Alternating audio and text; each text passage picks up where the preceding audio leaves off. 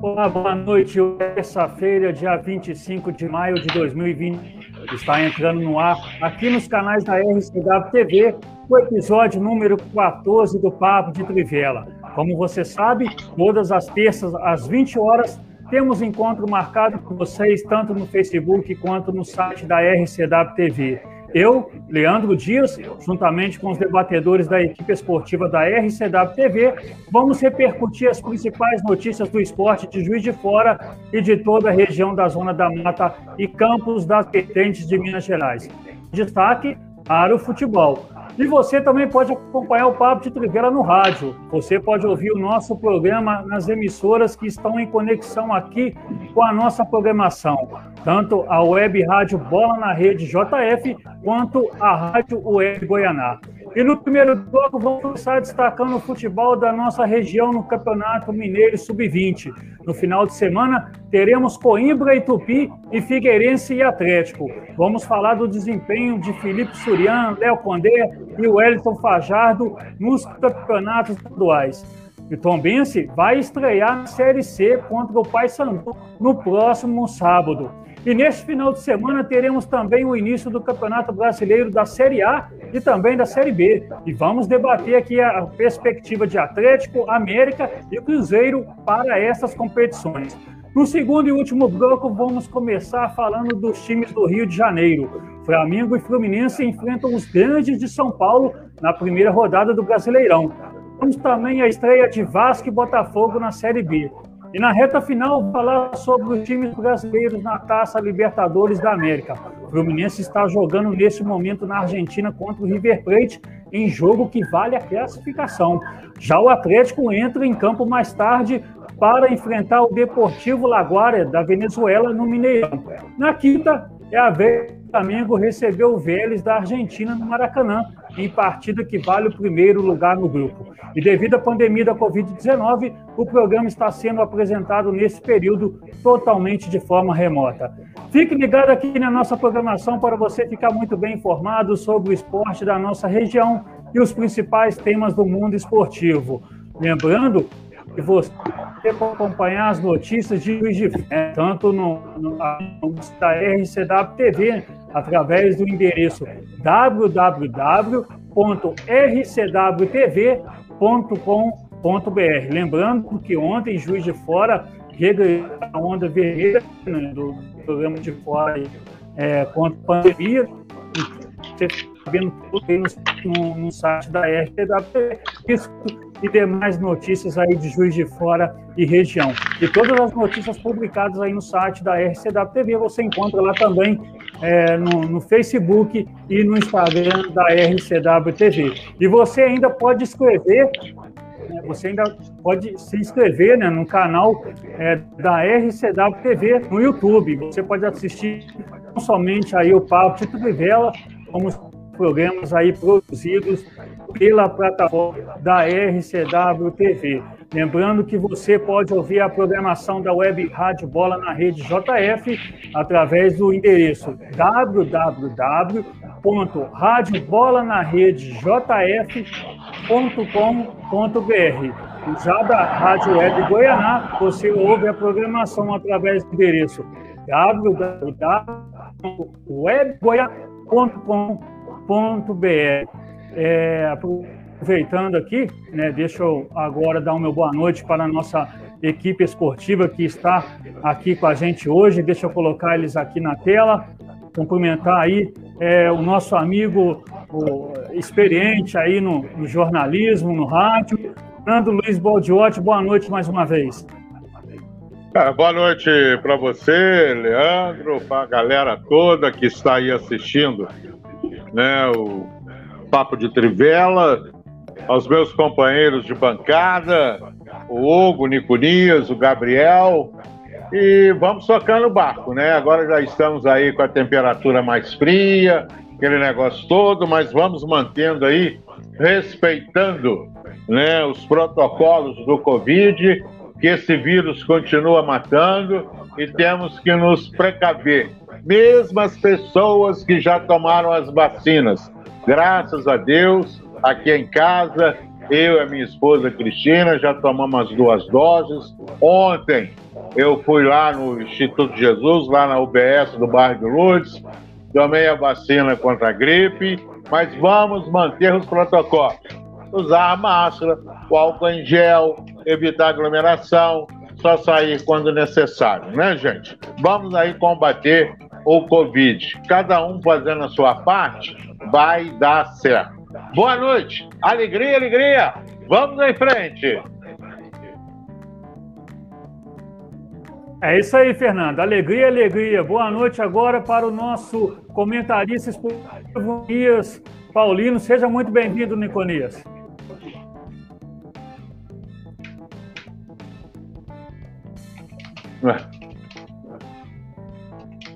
Niconias, boa noite.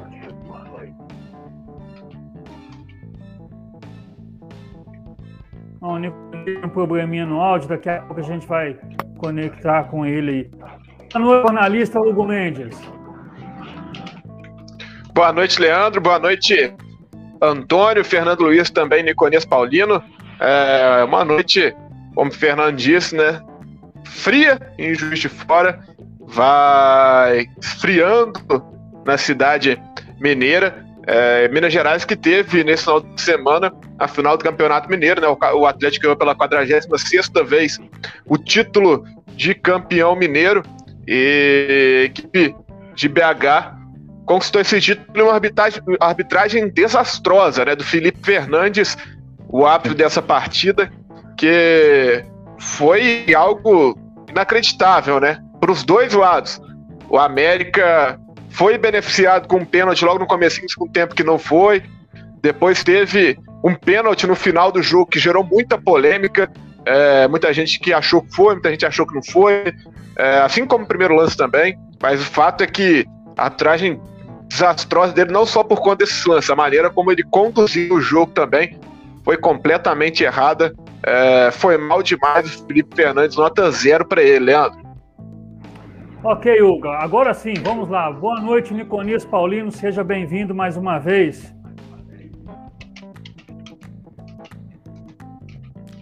Boa noite, Leandro Dias, Antônio Cláudio Rodrigues, Fernando Luiz Baldi, Hugo Dias, todos os telespectadores, telespectadoras, ouvintes do nosso Papo de Trivela. O meu destaque destaque especial para os campeões estaduais último final de semana, todos os campeões, no mais é, especificamente mais perto aqui, né? O Hugo citou o Clube Atlético Mineiro, houve manifestação em relação ao bicampeão eu costumo dizer que é um gigante que se alimentou conquistando seu é esse tricampeonato em cima do Fluminense. O Paulo Futebol Clube saindo de uma cômoda fila desde 2005 não era campeão o rival Palmeiras no Rio Grande do Sul o Grêmio conquistou tetracampeonato que não vinha desde a década de 80 e o Náutico Capibaribe não vem numa decisão nos aflitos de 1168. O mundo naquela decisão de pênalti, Leandro. Um abraço a todos. Ok, Niconias, tá aí o Niconias, né? É, agora sim, né? Dando boa noite aqui para a nossa equipe. E agora eu cumprimento o nosso plantão esportivo, tá aqui com a gente hoje, né? Ele que participou também no, no dia 11 de maio e retorna hoje com as notícias aí do mundo esportivo. A gente está tendo um jogo é, da Libertadores nesse momento. Daqui a pouco o Antônio vai estar tá destacando aí para a gente. Seja bem-vindo mais uma vez, Antônio Cláudio Rodrigues. Muito obrigado, Leandro. Boa noite a todos que estão nos assistindo. Boa noite também, Fernando, Niconias, Hugo. É, a gente que vai destacar aqui bastante o módulo 2 Campeonato Mineiro, as equipes começando a se preparar, terminando de apresentar seus elencos, iniciando treinamentos.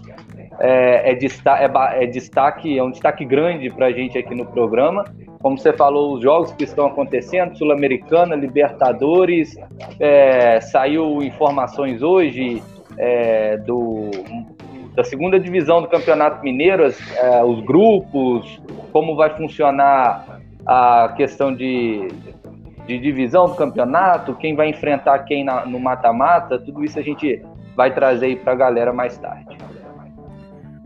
Perfeito, Antônio. Deixa eu dar um recado agora para quem está acompanhando a nossa programação, até porque o nosso público pode participar aqui do Papo de Trivela. Você que está nos assistindo pode interagir com a nossa equipe esportiva enviando sua mensagem na nossa programação transmitida no Facebook e vamos destacando aqui na medida do possível. Meus amigos, iniciamos o Papo de Trivela de hoje falando dos times da região que estão na disputa do Campeonato Mineiro Sub-20, começando pelo Tupi. Depois de folgar é, na, na, segunda rodada, o Carijó vai até a cidade de Contagem para enfrentar o Coimbra no sábado, às 10 horas da manhã, no estádio Flávio Guimarães. O Tupi venceu o Inter de Minas na primeira rodada e está na segunda colocação do grupo B com três pontos, mesma pontuação do terceiro colocado, o Santa Ritense. O líder do grupo é justamente o próximo adversário do time Juiz Forano, o Coimbra, que tem seis pontos ganhos. Já o Figueirense de São João del Rei, que estreou com vitória na competição após vencer o Nacional em Muriaé por 1 a 0, terá um grande desafio na próxima rodada o time vai enfrentar o Atlético também no próximo sábado, às 11 horas da manhã, no estádio Paulo Campos, em São João Del Rei. O Figueirense está em segundo lugar no grupo B, com três pontos, enquanto o Galo da Capital é o líder com seis pontos. O, o, o Niconias, é, o Topi vai enfrentar fora de casa o Coimbra, que é líder do seu grupo, né, enquanto o Figueirense de São João Del Rei vai receber o todo-poderoso Atlético. É, podemos considerar que os dois times da região terão desafios bem complicados nessa terceira rodada do Campeonato Mineiro Sub-20? É o Niconias. Excelente. Bota complicados. O Tupi joga fora de casa com Coimbra uma parada torta, o Coimbra é o líder do grupo, como você bem falou aí, com seis pontos. O Pisco jogou uma vez e tem três pontos, então uma vitória lá, lá fora de casa seria de suma importância para o Tupi nessa caminhada, mas não é fácil. Casa nessa categoria sub-20 contra esse time, duas vitórias. É muito difícil, mas não é nível. O Galo Caribense está forte para essa. Em relação ao Figueirense, não precisa nem dizer. Vai jogar em casa, porém, contra o Clube Atlético Mineiro, que vem de uma sonora goleada Guarani por 6 a 0. O Atlético é uma força categoria categorias, mas nessa principalmente, aqui em Minas, vão predominar. Figueirense, que venceu o clássico regional, venceu o NAC, Nacional Atlético Clube, por 1 a 0 e joga em casa, tem que partir, claro, tentar uma, uma vitória. Mas com certeza será um jogo muito difícil, porém não impossível para ambas as equipes da região, Leandro. Muito bem, Niconias, muito bem. Está aí o primeiro destaque do Niconias, né, falando do Campeonato Mineiro, é, Campeonato Mineiro Sub-20, é, aproveitando, né, destacando aqui que o Nacional de Moreaé, que também está no grupo A, que é o mesmo grupo do Figueirense, vai folgar na próxima rodada. O NAC é o terceiro colocado do grupo com um ponto ganho e virá a campo agora somente na quarta rodada, quando terá o confronto contra o Atlético em Belo Horizonte no outro sábado, dia 5 de junho. E do sub-20, a gente passa aqui para o profissional, né? Já que na última quinta-feira parte do elenco que vai disputar o módulo 2 do Campeonato Mineiro pelo Nacional de Moriaé se apresentou no estádio Soares de Azevedo. Ao todo, nove jogadores estiveram nas dependências do clube, entre eles o colombiano Neider Batala, que será o primeiro estrangeiro a jogar pelo NAC. Nos próximos dias estão previstas as chegadas de mais atletas. A previsão do clube é que até o final deste mês o elenco esteja completo e à disposição do treinador Rogério Henrique. E com o término aí da, da maioria dos campeonatos estaduais no último final de semana, treinadores aqui da nossa região, principalmente com passagens pelo futebol de Juiz de Fora e que até mesmo residiram na cidade por muitos anos, tiveram um ótimo desempenho no trabalho em suas equipes. O grande destaque foi o Felipe Surian, é, comandando a, a, a, portuguesa da Ilha do Governador. O treinador levou a sua equipe à semifinal do Campeonato Carioca, terminando na terceira colocação. É, é, de quebra, Surian foi eleito o melhor treinador da competição na seleção do campeonato, eleita por jornalistas e divulgada pela FERJ, né, que é a Federação de Futebol do Estado do Rio de Janeiro, no último sábado. Já Léo Condé, à frente do Novo Horizontino, brigou até a última rodada pela classificação para a segunda fase do Campeonato Paulista, terminando em nono lugar. Porém, o time de Novo Horizonte conquistou o troféu do interior ao derrotar a Ponte Preta na final por 2 a 0 na quinta-feira passada. À frente do comando do técnico da URT, o Elton Farjardo ajudou a equipe de Patos de Minas a chegar na quinta colocação do Campeonato Mineiro. Seu time ainda foi vice-campeão do troféu em Confidência, né, que é disputado entre o quinto e o oitavo colocado da primeira fase do estadual. Na final, a URT foi derrotada nos pênaltis pelo Pouso Alegre após um empate de 0 a 0. O, o Hugo, é, esses treinadores que têm identidade com o futebol de Juiz de Fora e até mesmo com a cidade, né, já que o, que o Felipe Turian, por exemplo, é nascido aqui em Juiz de Fora, o Léo Condé nasceu em Piau, mas teve toda a sua formação aqui em Juiz de Fora, né? Então, em especial, esses dois, para você, eles estão prontos para comandar uma equipe de porte de Série B do Campeonato Brasileiro? Lembrando que Léo Condé renovou seu contrato com o Novo Horizontino para comandar a equipe na, na, na Série C do Campeonato Brasileiro deste ano ah, e para o Campeonato Paulista do, do ano que vem, né? Mas Pede ele é pretendido pelo Guarani de Campinas, agora que eu tô no inclusive programa, chegou a entrar na pauta aí da, da Ponte Preta. Ele tá né? ligando aqui, depois você traz um café. Pra... Show de bola, Leandro. É... É, o Felipe Surian já teve até passagem por Série B, né? Comandou a equipe. O Felipe Surian não, o Léo Condé comandou Sampaio Correia, né? Mas o, eu creio que agora sim, o, principalmente o Léo Condé, né? Por conta de já estar mais tempo aí é, rondando por equipes de fora do eixo aqui de Juiz de Fora e tudo.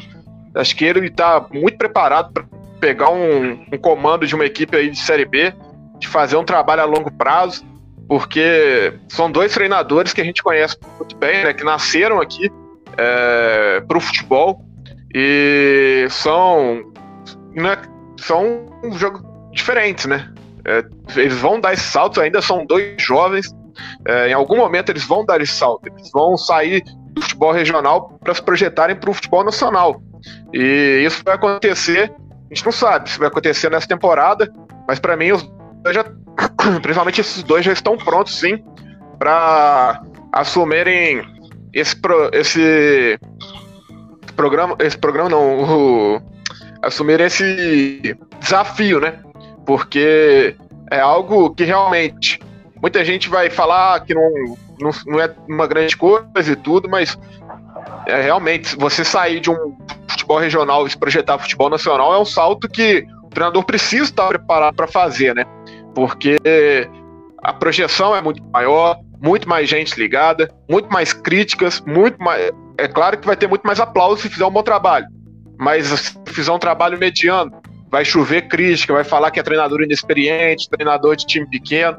Então, acho que os dois logo, logo vão estar tá figurando aí. É, o Felipe Furian, um, um trabalho, o Felipe Furian com um trabalho fantástico na portuguesa, e o Léo Condé com um trabalho excelente também no Novo Horizontino. Vão estar tá aí, com certeza, frequentando times de Série B, é, conseguindo campanhas de acesso para a Série A, se projetando para o futebol nacional, porque a tendência é essa. São dois excelentes treinadores que têm é, um grande futuro, já tem um bonito passado, né? Por equipes que a gente conhece aqui da região, por equipes de Rio e também de São Paulo, agora estão vivendo um bom presente e o futuro tende a ser brilhante para Léo Condé e também Felipe Suriano.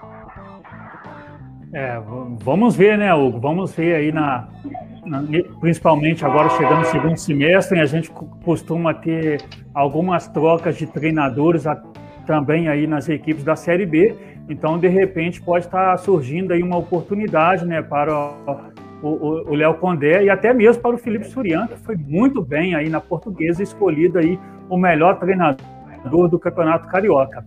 E além da Série A e da Série B, neste final de semana também terá início o Campeonato Brasileiro da Série C.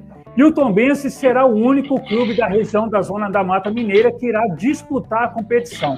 Campeão brasileiro da Série D em 2014, o time de Tombos disputa a Série C desde 2015. De lá para cá, o Carcará não chegou a ser rebaixado e ainda não conseguiu o tão sonhado acesso à Série B. No ano passado, o Tombense ficou em quinto lugar no seu grupo e não conseguiu aí, né, a classificação para a segunda fase. Neste ano, o time chegou às semifinais do Campeonato Mineiro e manterá a base para a disputa da Série C do Brasileiro. Porém, ontem o clube negociou o atacante Daniel Amorim com o Vasco da Gama. E dias antes, o clube já havia anunciado é, que o lateral esquerdo João Paulo havia se transferido para o Confiança de Sergipe, onde vai disputar a Série B do Brasileiro. No sábado, a equipe fez um jogo treino contra o Americano de Campos, no Rio. É, é, o Americano é de Campos, né, do estado, no estado do Rio de Janeiro, mas a partida foi no estádio Almeidão, em Tombos, onde foi derrotado por 3 a 2 aí a equipe do Tombense. Né? O jogo de estreia do Tombense é no próximo sábado, às 19 horas, em Tombos, contra o Paysandu. O Carcará está no grupo A, onde as 10 equipes se enfrentam em turno e retorno, classificando os quatro primeiros dos dois grupos para a segunda fase. O, Fernando, é, o Tombense vai estrear na Série C contra um time tradicional né, da, da região norte do Brasil e que, inclusive, já participou por alguns anos da elite do futebol nacional. Esse time do Tombense, é, para você, é, que teve apenas uma derrota na primeira fase do Campeonato Mineiro e chegou nas semifinais do estadual, é capaz de levar o clube da Zona da Mata a conquistar uma das quatro vagas para a Série B de 2022? Ah, vai depender da diretoria, né? E como você disse aí, a gente acompanhando o noticiário, perdeu aí dois importantes jogadores do elenco, o Daniel, o artilheiro, o João Paulo, lateral, principalmente o artilheiro, né? O Daniel Amerim, que foi para o Vasco da Gama. E o Tom Benson tem que trabalhar bem a parte burocrática, a, a, parte burocrática que eu falo no futebol é na contratação de jogadores. A gente sabe que a realidade do Tom Benson para a realidade do Paysandu é totalmente diferente. O Paysandu já teve na Série A, é, é um time de ponta do norte e nordeste do, do Brasil, revelou aí grandes jogadores, é um time aguerrido e lá no Pará, o Paysandu manda, né, no futebol lá. Né, ele parece que conquistou aí a 49 título estadual e é um time aguerrido. Time do Nordeste, time do Norte, eles importam muitos jogadores do Sul, Sudeste, né? E fazem grandes equipes. Já a equipe do Tom Benz, com sua diretoria, a gente sabe que tem empresário por trás, tem isso, tem aquilo, não deixa o jogador em paz, porque se aqui ele está ganhando X, ele pode ir para um outro time para ganhar Y, aí o empresário também vai ganhar a parte dele.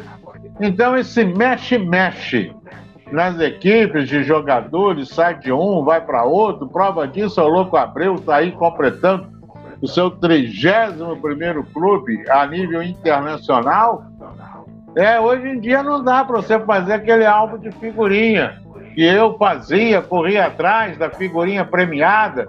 Não sei se vocês pegaram isso, mas começava a temporada num campeonato nacional, campeonato carioca, paulista, mineiro, enfim, os campeonatos regionais. A equipe que fazia o primeiro jogo ia até o final. Hoje já tem até uma brecha no regulamento. Se o jogador não completar sete partidas pelo aquele clube, ele pode se transferir para o outro clube na mesma competição. Quer dizer, é uma abertura aí que visa aí a parte do dinheiro. Mas o Tom Bense tem cancha também, né? já tem experiência, está chegando, breve vai chegar na boa aí no Campeonato Mineiro e quem sabe aí se projetar a nível nacional, jogando ali dentro das quatro linhas, né?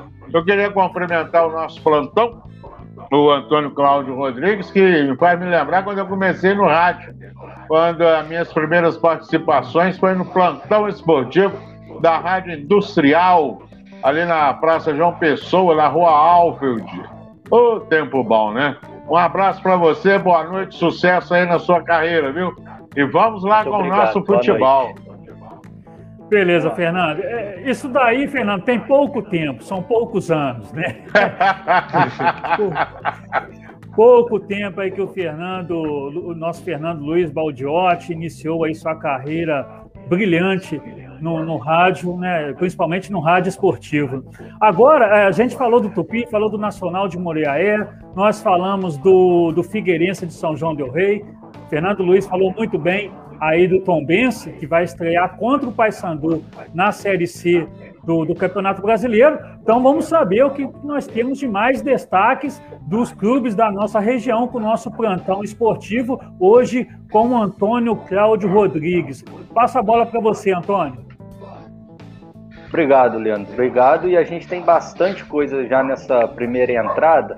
Primeiro, começar com o Tupinambás, que em entrevista à rádio web Nas Ondas do Toque, o vice-presidente de futebol do Tupinambás, uh, o Cláudio Dias, confirmou o retorno do Fabinho Alves ao clube é, para ao clube para a disputa do Campeonato Brasileiro da Série é, Campeonato Brasileiro da Série D não, para o módulo 2 do Campeonato Mineiro, porque o atacante ele foi o artilheiro do, Baeta, do Baeta no Campeonato Brasileiro da Série D, da última edição, e agora está retornando ao clube para participar do módulo 2. Outro retorno confirmado pelo dirigente é o do preparador físico Luiz Carlos Caldiron, que trabalhou no Tupinambás durante o módulo 1 do Mineiro de 2019, também está voltando. Em relação ao Tupi, na tarde de ontem, o clube anunciou a contratação de 14 atletas para a disputa do módulo 2. É, são eles os goleiros Vitor Hugo e Bruno César, os laterais Adson, Bocão, Gabriel Neto, o zagueiro Douglas, volante Isaías, os meias Cassinho e John Lee e os atacantes Maciel e Matheus. Estão em avaliação o goleiro Écio, o, o lateral direito Pedrinho, o lateral esquerdo Iago. Edmar, Breno e João Vitor são zagueiros e também estão sendo avaliados. E Matheus Rezende, volante, está na mesma condição. Esses já foram apresentados nesses outros nomes que eu havia falado é, e, e, estavam participando dos treinos da equipe que começaram hoje mesmo em atividades já de dois, em dois períodos. Ah, também foram apresentados ah, o preparador físico Anderson Afonso, auxiliar técnico Wesley Tank, que teve passagens pelo clube como jogador, e o preparador de goleiro Zé Luiz. Chegaram nessa terça-feira uh, em Juiz de Fora o lateral Anderson, o volante Rafael Borges e o zagueiro Emerson. Então, aí vários reforços, várias novidades na equipe do Tupi. Em relação ao Nacional de Muriaé, é, foram apresentados aí nove jogadores na última quinta-feira, é, além do Neider Batalha, que você, Leandro, destacou, também foi apresentado o atacante Marquinhos do Sul. O jogador de 27 anos foi revelado pelo Vasco da Gama e seu último clube foi o Interporto do Maranhão. E ontem o Nacional também apresentou ainda é, apresentou mais jogadores. E dessa vez o destaque foi para o meia Alessandro Chupa, o jogador teve passagem discreta pelo Botafogo entre 2018 e 2019, época em que ele era conhecido como Zé Gatinha. Você que lembra, é, vai lembrar dele por esse nome, não por Alessandro Chepa. os treinos do Nacional começaram ontem e o restante da semana uh, da equipe está repleto de atividades aí até sexta-feira. E o Aimorés está com tudo na, na apresentação de jogadores. Desde a semana passada aí vem apresentando uma, um festival de novos jogadores para a competição. De quarta-feira para cá foram apresentados o zagueiro Ricardo Lucena, os laterais esquerdos Caio Felipe e Yuri, os volantes Denilson, capitão da equipe na segunda divisão, Weasley e Carlos Manuel. Outros dois retornos são do meia Vitinho e do ponta Pedro Henrique. Os trabalhos do Clube de Ubá começaram ontem com a realização de exames médicos. No Democrata Jacaré, é, foi apresentado hoje, na Arena Jacaré, o elenco e a comissão técnica, que também vai disputar o módulo 2 do Campeonato Mineiro. O Ipatinga também teve apresentação de boa parte do seu elenco que vai disputar é, a modalidade, o, o módulo 2 do Mineiro. É, além das novidades, há o retorno de, certo, de alguns jogadores, como os volantes Leandro Brasília e o Augusto Recife, o atacante Adeilson, o zagueiro Arthur Sanches e o goleiro Ellison também estão de volta ao Ipatinga. A diretoria do clube também confirmou ter negociações avançadas para a contratação do meia Ibson, que já jogou em diversos clubes do Brasil, clubes grandes como São Paulo, ó, como Flamengo e Santos, além também da Tombense. Ele já jogou na Tombense. O Betim também tem reforço e reforço de peso também. Olha só, Gerson Magrão, de 35 anos, chegou à equipe. O jogador já teve passagens aí também por diversos clubes grandes do Brasil e da Europa, como o América Mineiro, Cruzeiro, Flamengo, Santos e o Sporting de Portugal. O Atlético, que no seu time profissional não tem tido atividades, mas está com tudo na base. Em contato com a nossa equipe, a assessoria do clube de São João del Rei informou que o planejamento das divisões de base é montar os elencos para a temporada de 2021, para esse restante de ano. É aguardado uma posição da Federação Mineira de Futebol em relação ao Campeonato Estadual Sub-15 e Sub-17, uh, que foram disputados em 2019 pelo Atlético.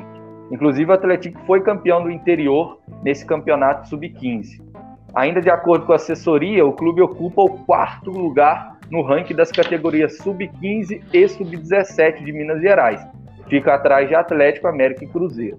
No momento, os atletas nascidos em 2007, 2006, 2005 e 2004 estão na segunda semana de avaliação. A Tombense, como você disse, é, fez o jogo treino no último sábado contra o Americano do Rio, em Tombos, perdeu por 3 a 2. A avaliação do treinador, é, Rafael Guanais, é, ele na avaliação dele, ele minimizou o resultado e elogiou bastante o time. Ele que foi contratado aí em cima das semifinais, né? Uh, então não tem tido aí muito tempo de preparo.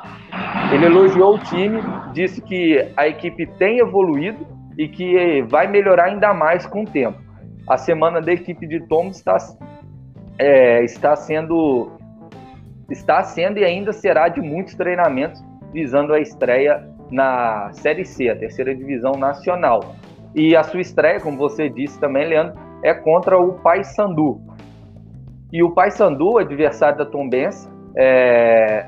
foi campeão paraense no último domingo. Em casa, o Papão venceu o Tuna por 4 a 1, revertendo a derrota que sofreu no jogo de ida por 4 a 2. Esse foi o 49 título estadual do clube, que é o maior vencedor da história do Campeonato Paraense. Com relação à equipe do Léo Condé, como você disse, o Novo Horizontino vai estrear no Campeonato Brasileiro da Série C no próximo sábado, às 4 horas, é, às 4 horas da tarde, contra o Figueirense, estádio Jorjão, é, em Novo Horizonte, no interior de São Paulo. E agora a gente passa pelos jogos que estão ocorrendo agora dos brasileiros na Libertadores e na Copa Sul-Americana.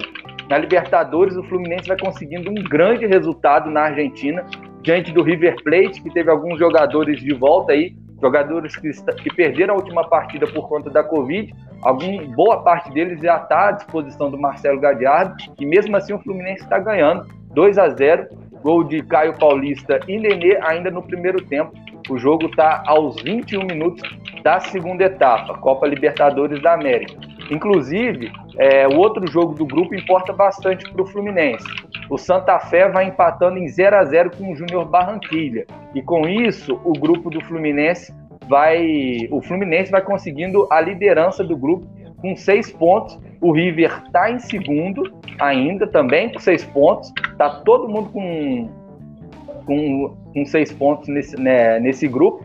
O Júnior Barranquilha, se ele ganha do River do, do Santa Fé com o resultado que o River está tendo, ele elimina o River Plate. Então, aí, mantendo a vitória do Fluminense e se o Júnior Barranquilha é, ganhar do Santa Fé, ele ultrapassa a equipe argentina e fica deixa os argentinos de fora das oitavas de final da Libertadores.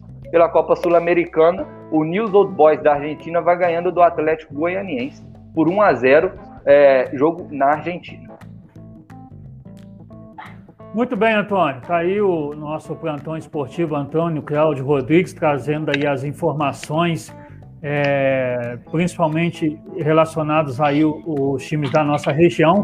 Conforme ele destacou muito bem, né? Tom Bense estreia aí na, na, na Série C no, no, próximo final de semana contra o Paysandu. É, o Tom Bense é a única equipe né, da, daqui da região da, da Zona da Mata e Campos das Vertentes que vai disputar aí a, terceira, a terceirona do brasileiro.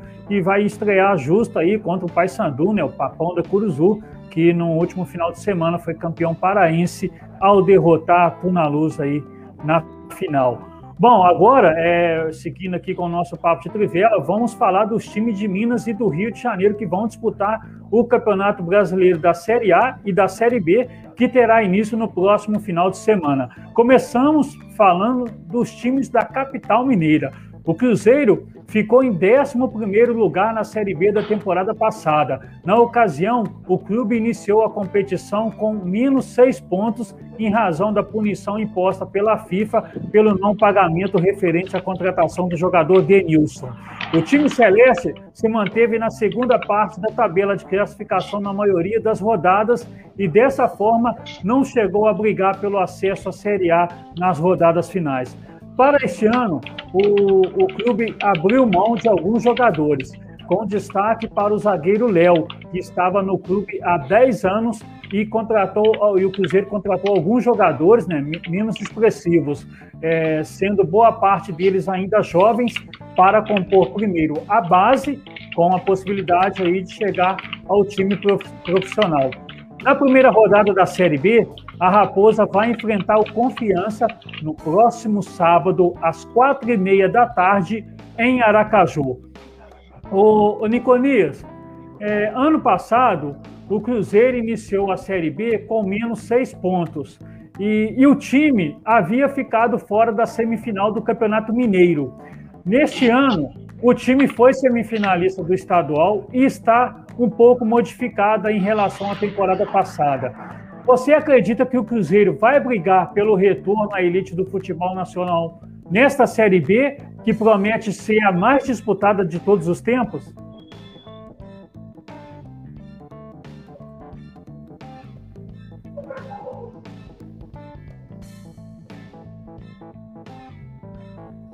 Tá ouvindo, Niconias? Perguntou para mim, para mim?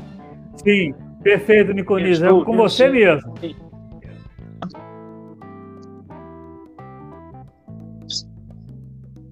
Eu acredito que o meu, o meu eu tive que sair e tornar. Estou sofrendo, mas isso vai ser ouvido. Perfeito. É, eu acredito, vou desanimar o torcedor cruzeirense, não. É, é um clube grande, de tradição, camisa, já está com experiência de um ano a mais na Série B do que os outros grandes que caíram, no caso Botafogo. É, ao contrário, passado, classificou entre os quatro no campeonato, foi eliminado por estruturar é, um trabalho de, de maior prazo, o trabalho do Lisca, América. Então, ter se eliminado pelo América não é vergonha, não.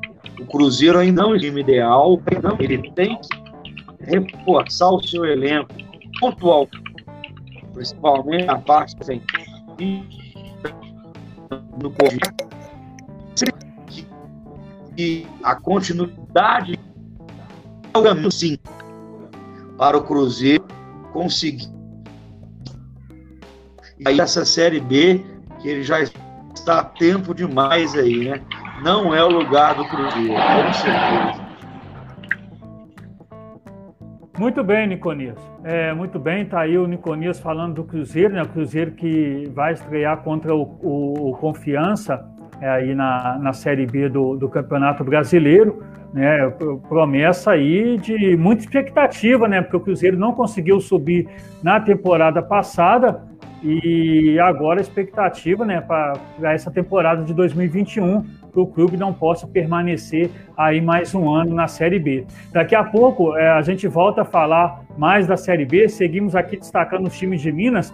É, Vice-campeão da Série B do ano passado, o América teve a mesma pontuação do campeão chapecoense, deixando de levantar a taça por conta de um gol a menos de saldo em relação ao time catarinense.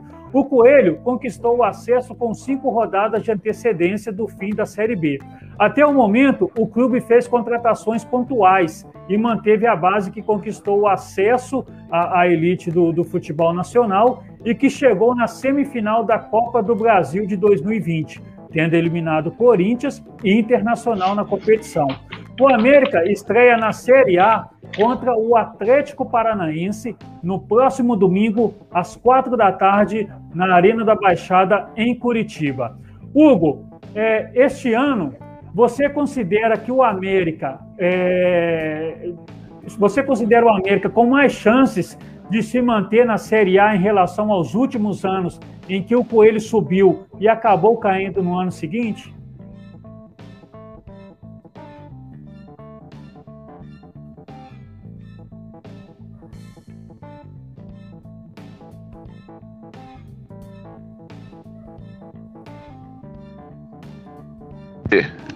Opa, agora eu percebi agora, que eu estava mutado.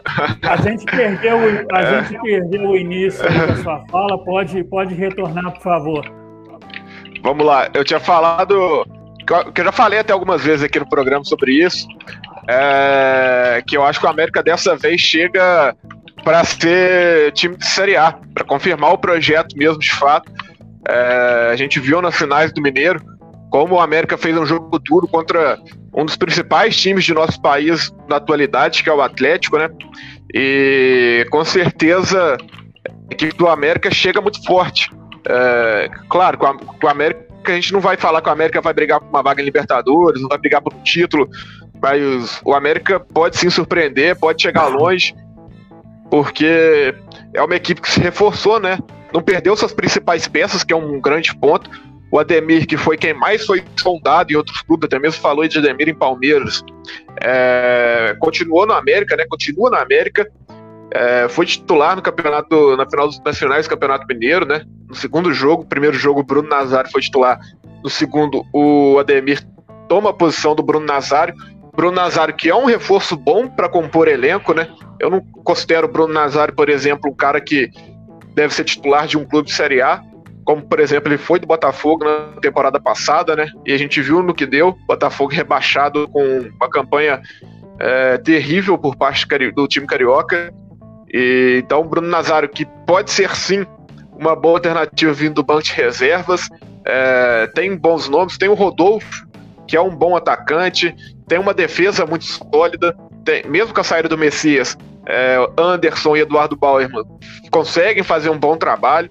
Tem um goleiro muito bom, que é uma coisa que é fundamental para um time permanecer na Série A do Campeonato Brasileiro. O Cavicchioli é um excelente goleiro. Então, eu creio que o América chega com esse elenco treinado pelo Lisca, que é doido, né? A gente tem como. O Lisca, o Lisca é doido, mas é, é bom treinador, né? Tem posicionamentos polêmicos, tem falas importantes, tem falas necessárias, mas reclama demais, chora muito por causa de arbitragem, é, mas sabe treinar o time, ele tem um elenco junto com ele. Então, acho que o América chega assim esse ano para fazer fazer bonito, né? Dá pra gente falar para fazer bonito na Série A, porque o fazer bonito do América, é claro, permaneceu na Série A, né? Então acho que o América vai fazer bonito esse ano, sim, é, no Campeonato Brasileiro da Série A, viu, Leandro?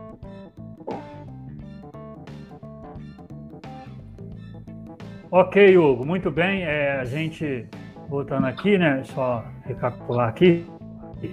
Bom, o Hugo falando aí do, do América Mineiro, né, que vai até então vai permanecer com, com o treinador Lisca, e a gente sai do, do América agora para destacar o Atlético, né? Terceiro colocado no Campeonato Brasileiro de 2020, o Atlético chegou a liderar a competição em algumas rodadas do, no primeiro turno, mas perdeu alguns pontos importantes e no final ficou a três pontos atrás aí do campeão Flamengo.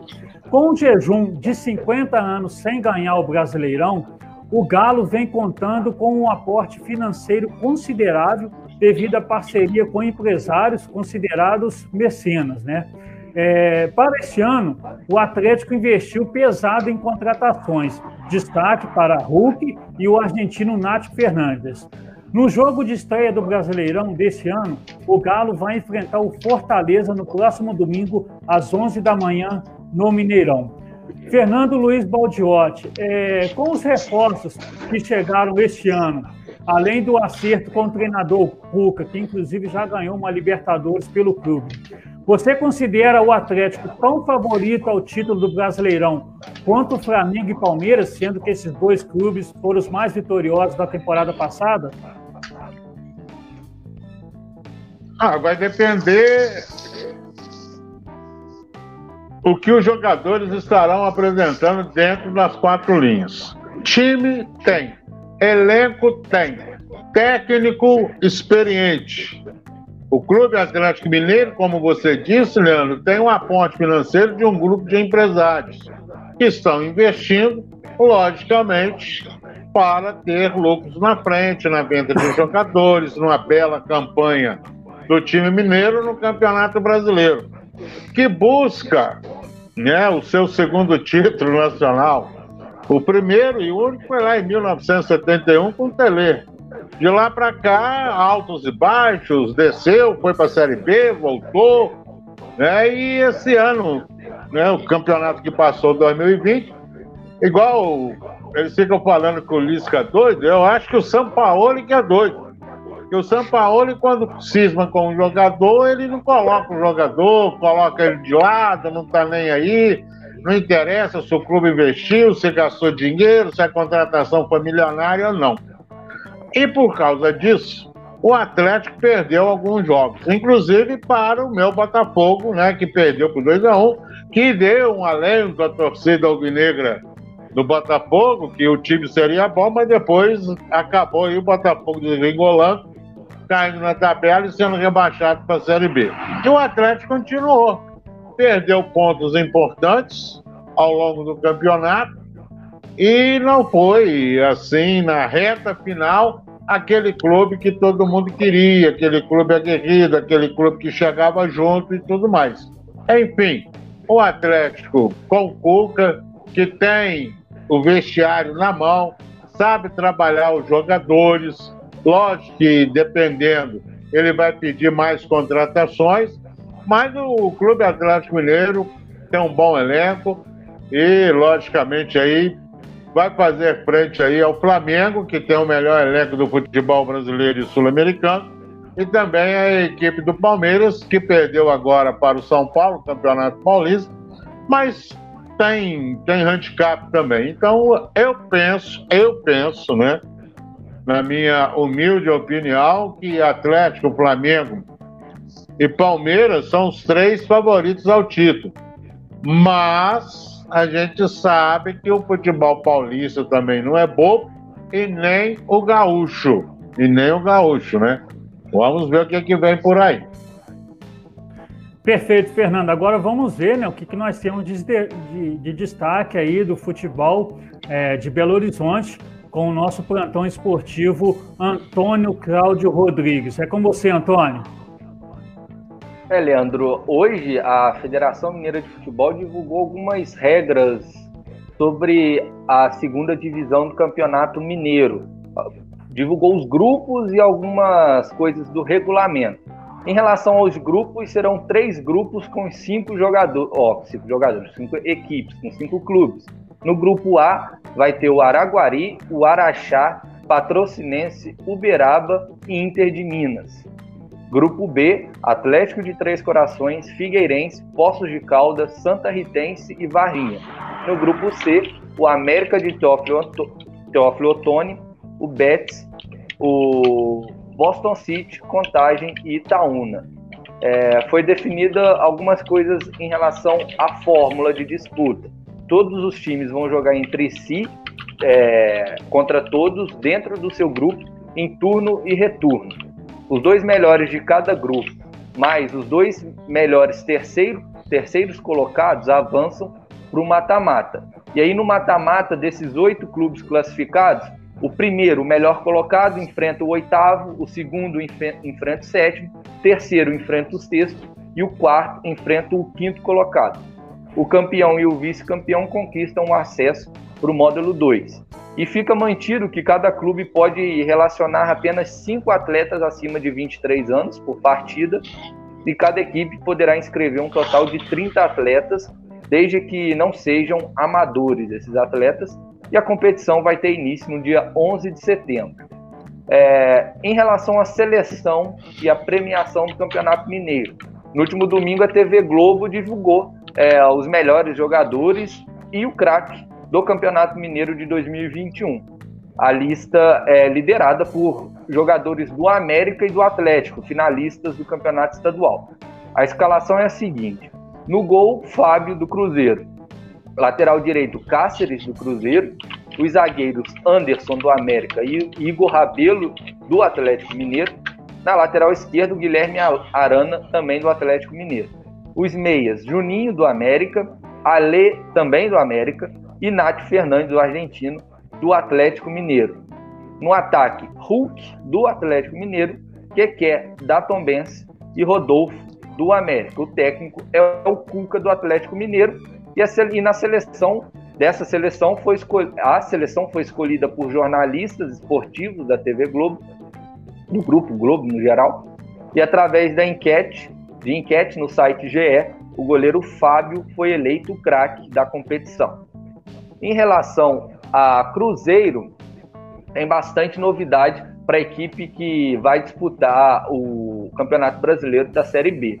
Uh, o, Le... o... Você, Leandro, comentou sobre saídas e chegadas de atletas e eu vou dar aqui um pouco da atualização em relação ao elenco. É, o Cruzeiro, segundo o seu próprio presidente, Sérgio Santos Rodrigues, busca uma saída para Ariel Cabral, o volante que voltou de empréstimo do Goiás no, me... no mês passado.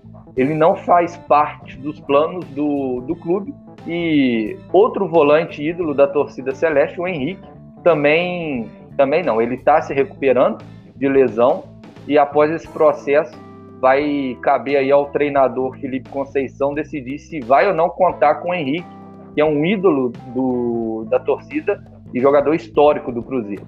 É, ambos, Henrique e Ariel, eles têm contrato até o final desse ano.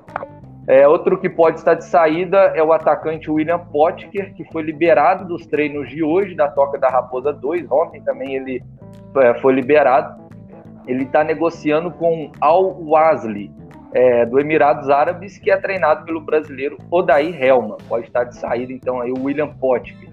Em relação a reforços, o volante Flávio, de 20 anos, teve seu nome publicado no BID da CBF e está regularizado para a estreia na Série B. O Cruzeiro também aguarda a regularização do polivolante Joseph, que é volante de origem, mas chegou para jogar de lateral direito e já está treinando aí de zagueiro. Então é um polivalente realmente o Joseph.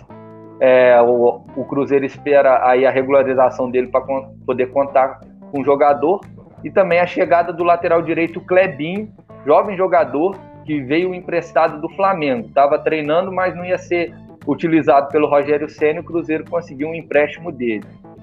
Novidade no América é o fornecedor de material esportivo. O clube assinou um contrato com a Volt Sport na manhã de hoje. O acordo vai até, o ma... até maio de 2024. Anteriormente, o clube usava uma marca própria chamada Sparta para fornecer esses materiais esportivos. Os próximos uniformes estreiam semana que vem e serão dois conjuntos para jogo, dois conjuntos para goleiros, é, além de material para treinos, viagens e comissão técnica. É, para falar de Atlético Mineiro, eu vou ter que antes dar uma informação da seleção brasileira, porque o, o técnico Tite cortou Daniel Alves da, da sua lista de convocados devido a uma lesão uh, no joelho direito que o lateral sofreu uh, no primeiro jogo da final do Campeonato Paulista. Assim, o lateral direito Emerson, do Real Betis, da Espanha, que havia sido chamado para a seleção olímpica, acabou ganhando uma promoção, entre aspas, e vai integrar a equipe principal para os próximos dois jogos eliminatórias para a Copa de 2022. Com essa vaga na seleção olímpica, o Guga, lateral direito do Atlético Mineiro, foi chamado e vai desfalcar o Galo. Ele vai fazer companhia para o seu companheiro de equipe, o lateral esquerdo, Guilherme Arana. Eles se, os dois se apresentam à equipe nacional olímpica no próximo domingo, depois do jogo de estreia no Brasileirão. Eles vão desfalcar o Galo nos dias 2 de junho, quando o Atlético joga contra o Remo pela Copa do Brasil, jogo de ida, e no dia 6, diante do Esporte, pelo Brasileirão. Para o jogo do dia 10 de junho, que é o jogo de volta contra o Remo na Copa do Brasil, a presença da dupla é incerta e vai depender da programação de retorno da seleção olímpica. E agora, dando uma passada pelos jogos que estão acontecendo, a, o River Plate diminuiu diante do Fluminense. Então, River Plate 1, Fluminense 2. Ah, o jogo já está quase acabando, está aí nos 43 minutos do segundo tempo. É, o River está com um jogador a menos. O Maidana, zagueiro, foi expulso, mas acabou diminuindo o placar com o jogador Girotti.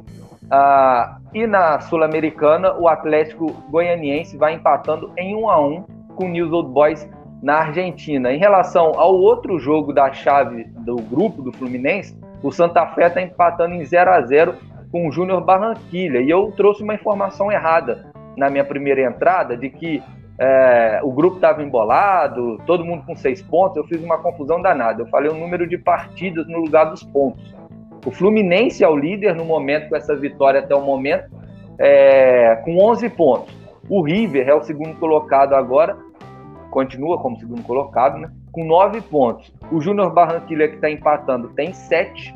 E o Santa Fé, a Lanterna, tem 3. Então aí continua. Se o Júnior Barranquilla vencer, é, ele acaba passando o River. E o River ficando em segundo, com certeza tem muito torcedor brasileiro aí de time que vai ficar em primeiro lugar nos grupos da Libertadores, rezando ou para o River virar e pro Fluminense, contra o Fluminense virar a líder, ou para o River ser eliminado de vez para não ter que pegar ele. Imagina, o Flamengo fica em primeiro lugar, pega um River nas oitavas, Atlético, Palmeiras, tem muito clube aí que pode pegar o River nas oitavas da Libertadores se mantiver esses resultados aí.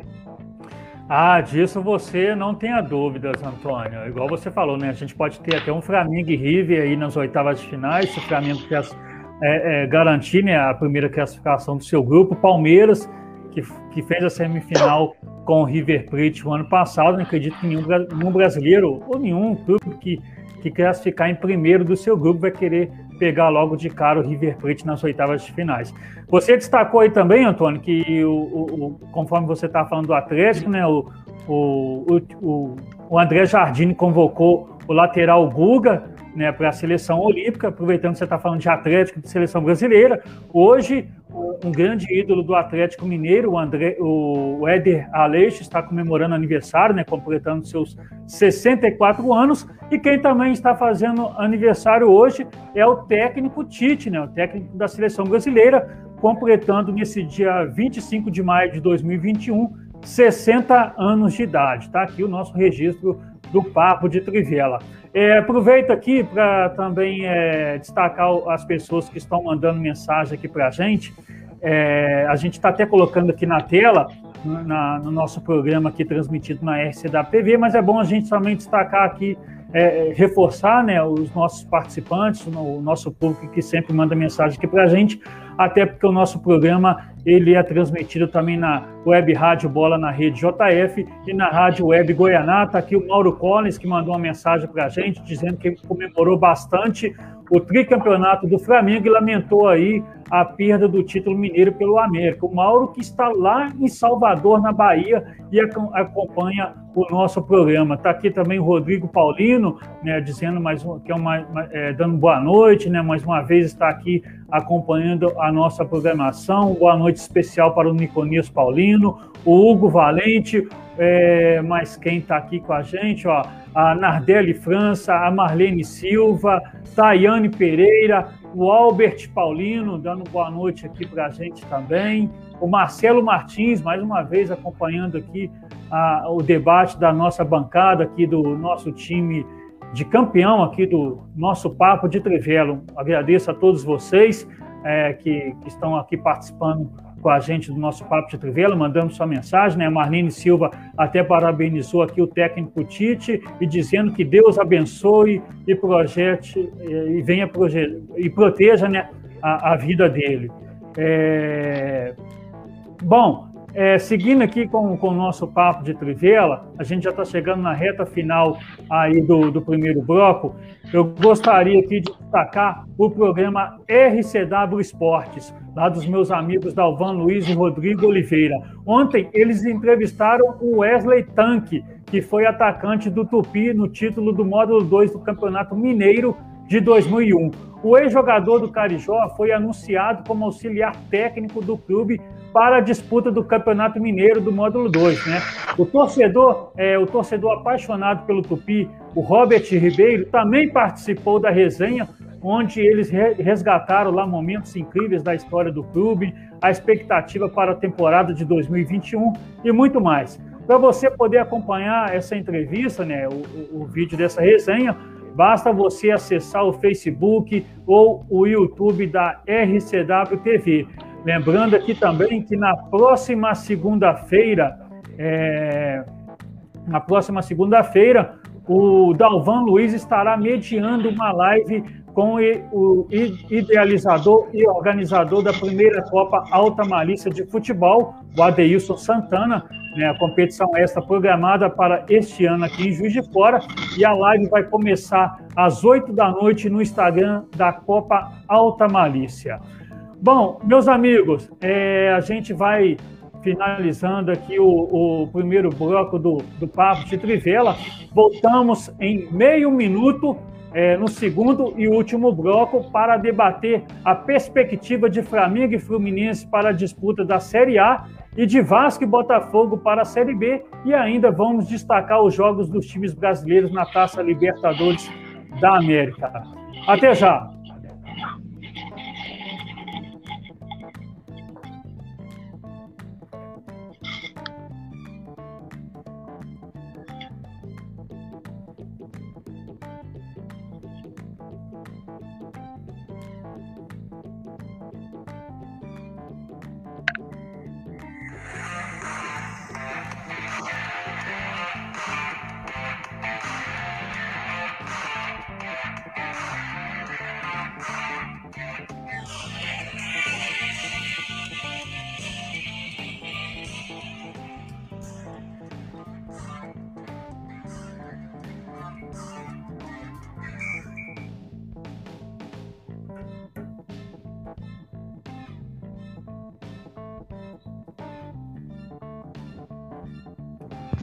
Bom, de volta com o Papo de Trivela, seguimos falando aí sobre o início da Série A do Campeonato Brasileiro, porém agora vamos falar da dupla Fla-Flu.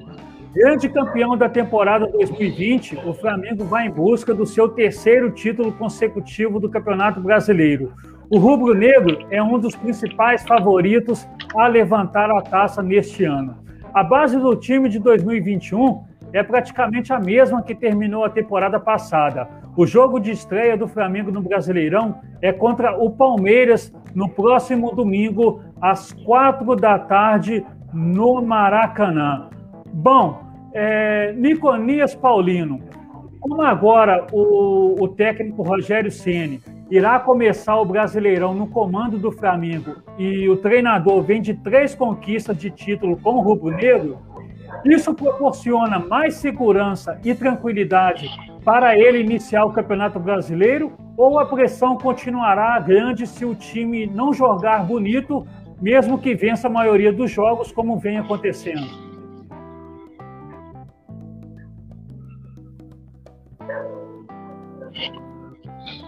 a pressão continuará enorme em cima do trabalho do Rogério. Rogério tem que matar um leão né, por dia no Flamengo. Ele chegou na reta final do Campeonato Brasileiro, na hora das decisões da Copa do Brasil Libertadores passada. Ele cometeu alguns erros, normal, natural, foi eliminado das competições Libertadores e Copa do Brasil, mas o trabalho dele foi importantíssimo na conquista do título brasileiro. A invenção que ele fez de colocar o na zaga, tapar aquele buraco que estava sendo deveras utilizado pelos adversários e principalmente colocar o Diego no meio campo é de tirar o chapéu. As dez últimas rodadas, o Flamengo venceu sete. Ele tem participação direta no título brasileiro.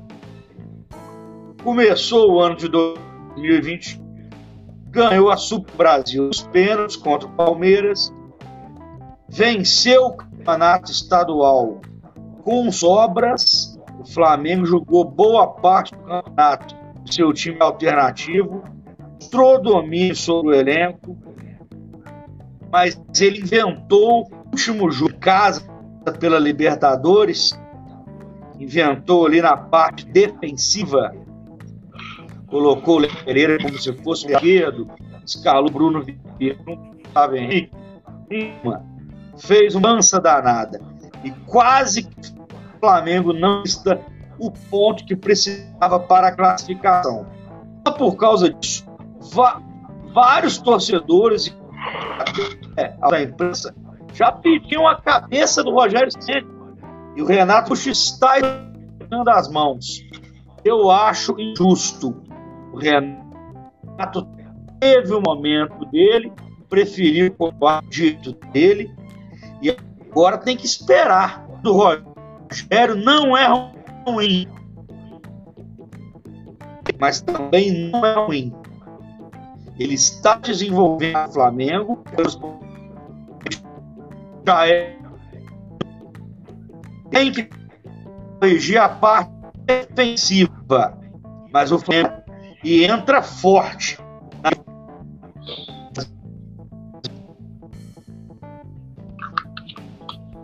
Ok, Niconias. O Niconias estava com um pequeno problema no áudio, mas ele está é, tá tentando ajustar lá. Bom, o, o, o Hugo, é, o que você acha que, que pode mais atrapalhar o favoritismo do Flamengo no Campeonato Brasileiro?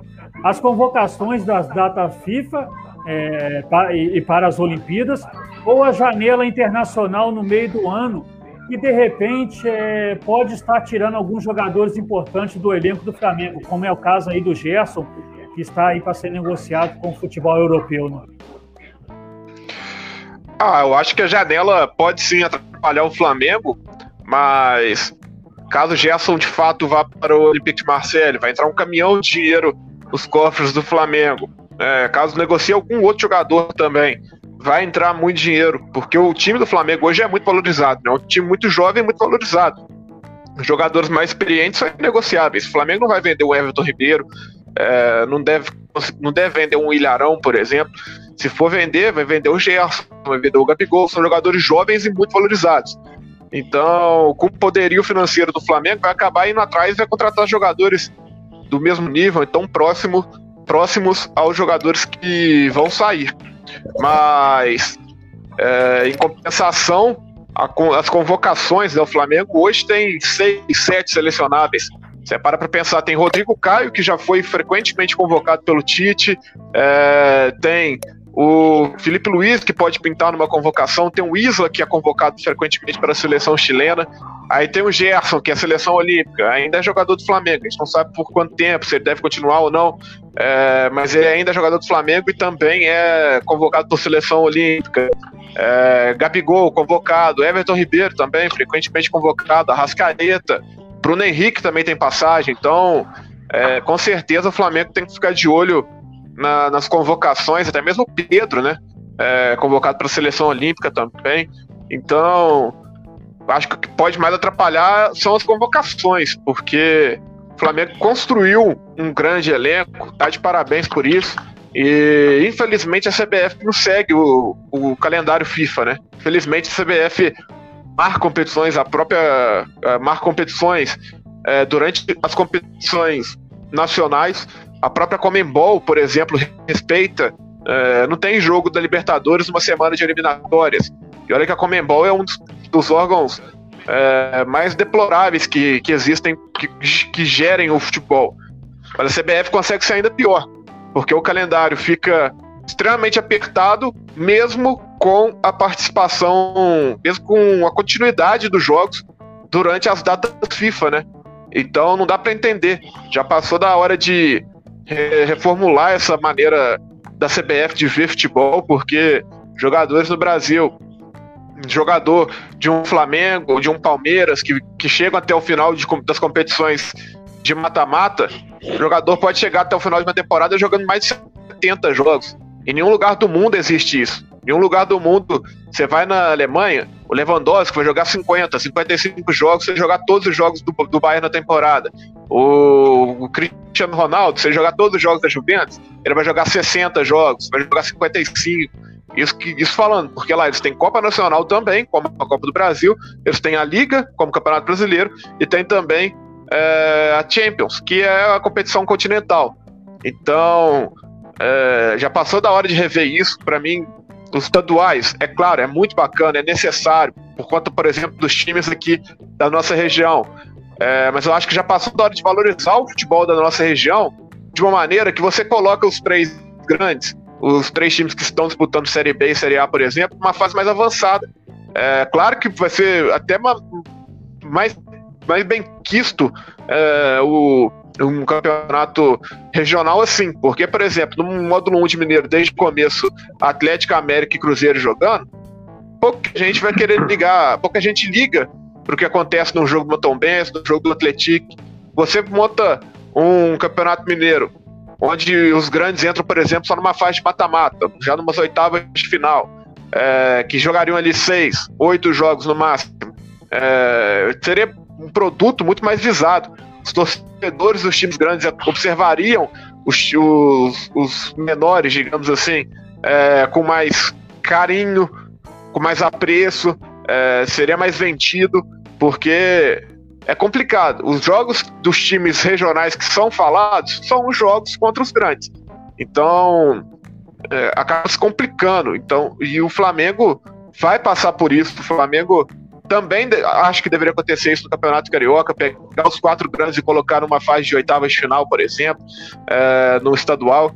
E os, os, pequenos basta aceitar, porque o que acontece é que os, os, os pequenos ficam seis, sete meses sem atividade, montam um time para o campeonato regional, muitas vezes não conseguem nem classificar para uma fase de mata-mata e acabam e acabam ficando presos é, ficam reféns da situação, se eles não conseguem chegar, por exemplo, a uma competição nacional. Enquanto os grandes estão lá, jogando quarto domingo, todos os dias, todos, todas as semanas, na verdade, e ainda se prejudicando por conta de convocações. É, o Flamengo já tá com o time cansado, porque o Flamengo faz uma maratona de jogos recentemente, joga Libertadores, joga Carioca, joga Libertadores, joga Carioca, agora começa o Brasileiro, vai ter pelo menos uma pausa na Libertadores mas fica complicado. E ainda vai ter convocação para Copa, Copa América, convocação para Olimpíadas. Flamengo, assim como Palmeiras, assim como Atlético, é, eu estava discutindo hoje com os amigos sobre isso, sobre esses convocados, digamos assim, sobre os jogadores que estão aí no radar de seleção. Apenas São Paulo e, e Grêmio que não tem tantos jogadores assim no radar de seleção. São Paulo tem Daniel Alves e Arboleda. Mas de resto, o elenco de São Paulo ainda não tem tanta projeção como tem Flamengo, como tem Atlético. É, Flamengo, Atlético e Palmeiras tem. Perdão. Flamengo, Atlético e Palmeiras tem a situação dos estrangeiros. Flamengo tem chileno e tem uruguaio. O Atlético tem venezuelano, tem equatoriano, tem, tem argentino. É, o Palmeiras tem o Paraguai Gustavo Gomes. Então, é, os times são punidos por conseguirem construir bons elencos. Essa é a grande verdade. A CBF, no fim das contas, pune as equipes que gerem de uma maneira melhor seus clubes, os clubes que têm mais investimento, ela pune fazendo com que esses clubes joguem mais e joguem sem suas principais forças. Está acabando desvalorizando o, o produto local, está desvalorizando seu próprio produto CBF. Porque você vai ver um jogo, por exemplo, é, de mata-mata de Copa do Brasil, em que se os atletas forem convocados para as Olimpíadas, você não vai ter os atletas de idade olímpica nas, nas oitavas de final de Copa do Brasil. Então você imagina, a Copa do Brasil, que é o, o a premiação mais alta hoje do futebol brasileiro, pode ter em suas oitavas de final o Atlético. o Atlético sem Arana, o Atlético sem Guga, pode ter na Copa do Brasil o Flamengo sem Gerson, sem Pedro, é, o Palmeiras sem alguns dos seus principais jogadores, sem Rafael Veiga, que é um selecionável. É, então, já passou da hora, já passou da hora da CBF rever os seus conceitos, rever os conceitos de data FIFA, porque fica cada ano pior, né? O produto fica cada ano pior pro consumidor e os clubes ficam reféns da situação, né? Porque são obrigados praticamente a ceder os seus, seus atletas e, e por conta disso sofrem as consequências, além de lesão por desgaste, além de ter que poupar jogadores de mais idade, tudo. Ainda não tem jogador suficiente para jogar, porque os jogadores estão para a seleção olímpica e também seleção principal. Muito bem, Hugo. Fazer questão aqui de registrar né, o, o, o nosso telespectador, o Rodrigo Paulino, ele está mandando um feliz aniversário para a irmã dele, a Sônia Paulino. Está tá feito o registro aqui. A gente aproveita para também enviar as nossas felicitações aí aqui da, da equipe do Papo de Trivela para a, a, a Sônia Paulino. O, o Nardelli França mandou um grande abraço aqui também para o Fernando Luiz Baldiotti. Um abraço a todos vocês que estão acompanhando aí o nosso Papo de Trivela. É, é, dando sequência aqui, gente, é, quinto colocado no Brasileirão do ano passado, o Fluminense acabou alcançando uma vaga na Libertadores deste ano. Apesar das expectativas de boa parte da imprensa ano passado prever que o tricolor iria brigar contra o rebaixamento. Neste ano, alguns reforços pontuais chegaram no mês de abril para a disputa da Libertadores e terão contrato até o final da temporada. Outro ponto positivo do Fluminense são as joias de Xerém, com muitos jovens jogadores que, se, que, que vêm apresentando bom futebol no time principal.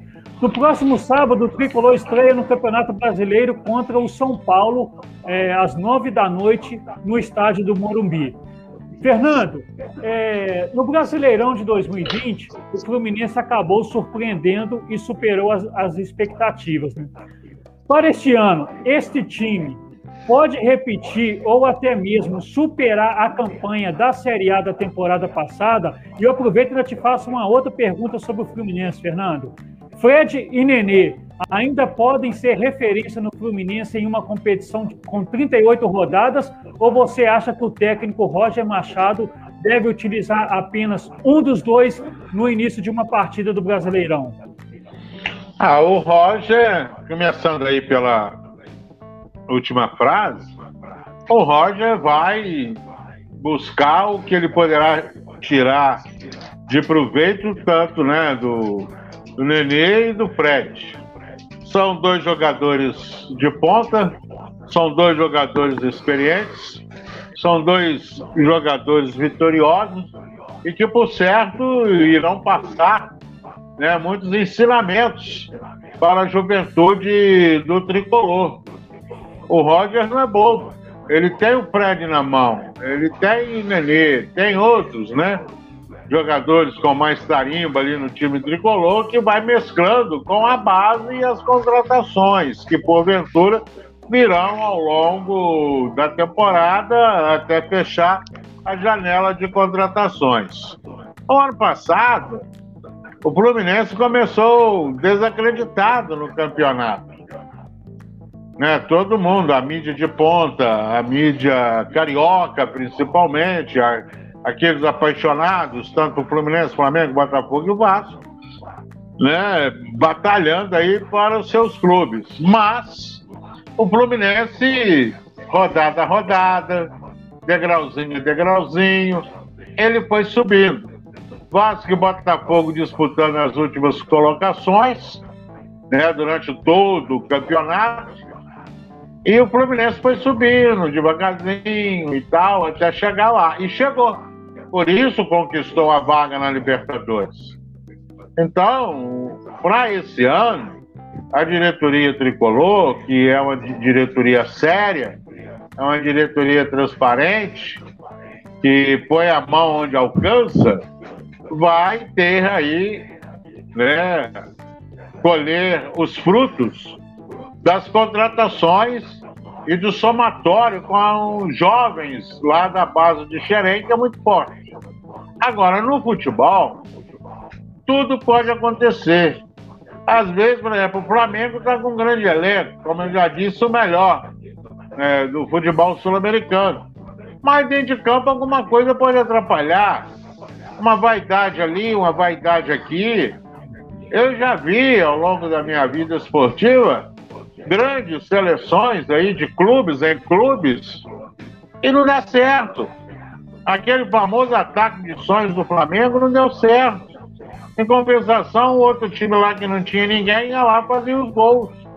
Aí o Romário não passava por Edmundo, Edmundo não passava por Romário, o Romário, sabe, ficava ali na, no meio dos dois. Isso acontece, não só no Flamengo, como no Fluminense já aconteceu, no Botafogo já aconteceu, no Cruzeiro já aconteceu.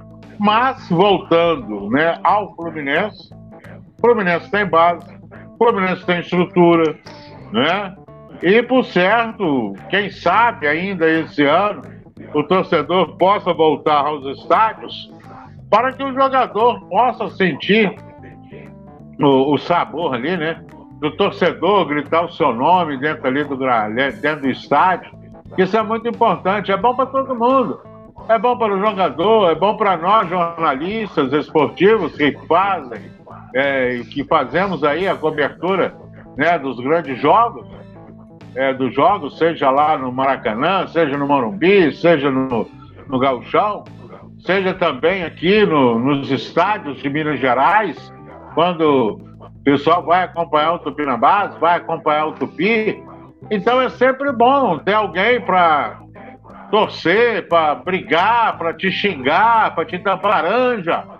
Né? Aquela geral do Maracanã ali, nós que somos da antiga sofremos muito você tinha que levar duas roupas para depois do jogo tomar banho no vestiário lá.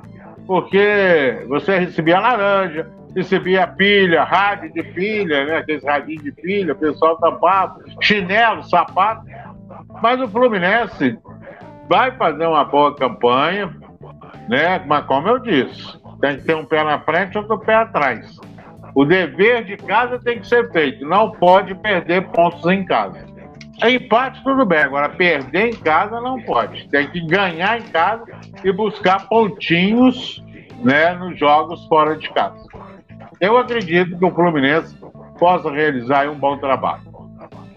Muito bem, Fernando. Você lembrou, é, é, teve uma, uma excelente lembrança, né? Os tempos de Maracanã de geral, que o torcedor ia com chinelo e voltava descalço para casa, é, todo fantasiado, realmente uma outra época. Pena que o Maracanã, por, por mais aí que teve uma grande obra lá, né, de reestruturação do, seu, do, do, do estádio, mas jamais vai ser aquele Maracanã com aquela alma que tinha 20, 30, 40, 50 anos atrás, né? Uma pena. De jeito... É, aproveitando aqui, mandar um grande abraço para o, o, João da Cruz, o Neném. Ele é presidente do Figueirense de, de São João del Rei. Né, o, o, Antônio Cláudio Rodrigues até destacou aí, né, a, a, respeito do Figueirense que vai disputar a segundona do Mineiro, que equivale à terceira divisão do futebol mineiro. E o Neném participou hoje do arbitral é, de forma remota da Federação Mineira. E o Figueirense, conforme o Antônio Cláudio Rodrigues destacou, Figueirense vai ser a única equipe do, da Zona da Mata Mineira que vai disputar a segundona do Mineiro. Tá? Já está confirmado, né? O Figueirense, o Antônio passou aí o, o, o, grupo do, do, time de São João del Rei. A competição começa no dia 11 de setembro, então fica a nossa torcida aqui para que o Figueirense possa é, conquistar o acesso para o módulo 2, assim como o Aimorés de Ubá conquistou o ano passado. E a gente vai informando aqui as notícias as notícias e as informações do Figueirense e também a, a, competição aí que começa no mês de setembro. Um abraço também aqui para o Marcos Moreno, meu amigo lá da Web Rádio Bola na Rede JF, está acompanhando a gente, inclusive a Web Rádio Bola na Rede JF está em conexão aqui com o nosso programa, assim também como a Rádio Web Goianá. Um abraço lá para o meu amigo Robson Silva. É, Antes de continuar aqui falando dos times do Rio, a gente destacou aí o Flamengo e o Fluminense. Então vamos ver o que, que a gente tem aí de notícias da dupla Fla-Flu com o nosso plantão esportivo Antônio Cláudio Rodrigues. Em relação a Fla-Flu, Leandro, a gente tem possíveis saídas. Uma delas, a do Flamengo, já você e o Hugo Mendes já comentaram, foi a, que é a possível saída do Gerson. É, o Flamengo está cada vez mais perto de ficar assim o seu craque da camisa 8. De acordo com o jornalista Vitor Sérgio Rodrigues, da TNT Esportes, o Olympique de Marselha da França evoluiu na sua proposta e agradou o Flamengo. Nessa nova proposta, o Fla receberia um valor fixo entre cerca de 130 a 163 milhões de reais, ali 20, 25 milhões de euros. É, essa quantia, porém, poderia chegar a mais de 228 milhões de reais, seria ali a 35 milhões de euros, um bônus por metas alcançadas pelo jogador e pelo time francês. O rubro-negro ainda manteria 10% dos direitos econômicos do Gerson, o que significaria ter lucro é, em futuras vendas do jogador. O Fluminense pode perder um meio-campista também, o Paulo Henrique Ganso, para o Santos. A equipe Santista quer contratar o Ganso, mas pelas dificuldades financeiras, o clube paulista deseja ter o seu antigo camisa 10 por empréstimo e ainda precisaria que o tricolor carioca continuasse pagando parte do salário do camisa 10. Essa proposta, porém, não agrada muito o Fluminense, mas os dois clubes ali continuam conversando em busca de um acordo já que o Ganso também não está muito nos planos do Roger Machado para o Fluminense. Até porque para a posição dele já tem o Nenê, que é titular, e o Casares é o reserva imediato ali do Nenê. Falando em Fluminense, daqui a pouco o Leandro vai trazer é, mais informações detalhadas sobre o Fluminense na Libertadores, o seu grupo, mas já adiantando que o Fluminense terminou sua partida contra o River Plate na Argentina e venceu por 3 a 1 terceiro gol marcado pelo Iago. E como o Júnior Barranquilla e Santa Fé é, terminaram em 0 a 0 o River Plate aí passa em segundo lugar no grupo, importante para a gente é, essa informação. O Atlético Goianiense ficou no 1 a 1 contra o News Old Boys na Argentina. Pela Sul-Americana também já começou Red Bull Bragantino enfrentando o Tolima da Colômbia na Colômbia. Jogo fora de casa aí para o time brasileiro é, aos três minutos ainda do primeiro tempo. Pela Libertadores, começou agora Atlético Mineiro e Deportivo Laguaira. Também jogo aos três minutos do primeiro tempo. Eu vou passar rapidinho aqui a escalação do Atlético Mineiro que começou essa partida. Tem Everson no gol, Guga na lateral direita, dupla de zaga formada por Júnior Alonso e Igor Rabelo, lateral esquerda Guilherme Arana, meio campo Tietê, Alan e Nátio Fernandes, o craque argentino.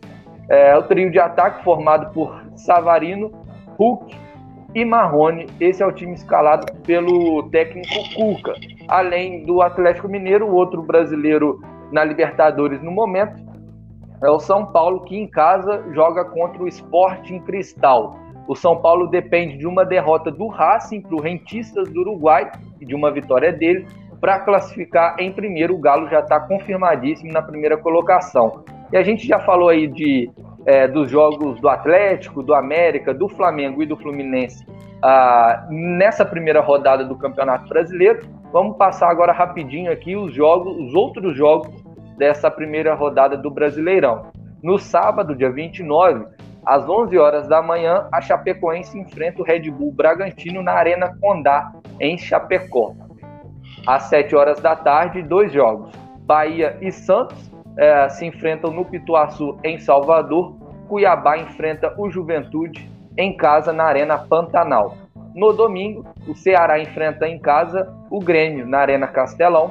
Corinthians contra Atlético Goianiense é, em São Paulo. Internacional e Esporte se enfrentam no Beira Rio às 8h30 da noite em Porto Alegre.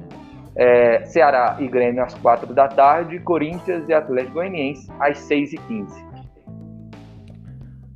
Ok, Antônio, muito bem. Está aí o, o, nosso plantão esportivo com o Antônio Cláudio Rodrigues, trazendo aí as informações do, da dupla Fla-Flu, né, Flamengo e Fluminense, e mais alguns destaques. Conforme o Antônio falou, né, reforçando, Fluminense venceu a equipe do River Plate na Argentina, classificado, inclusive classificado em primeiro do grupo. Daqui a pouco a gente vai destacar mais sobre essa vitória, importante vitória do, do Fluminense, né?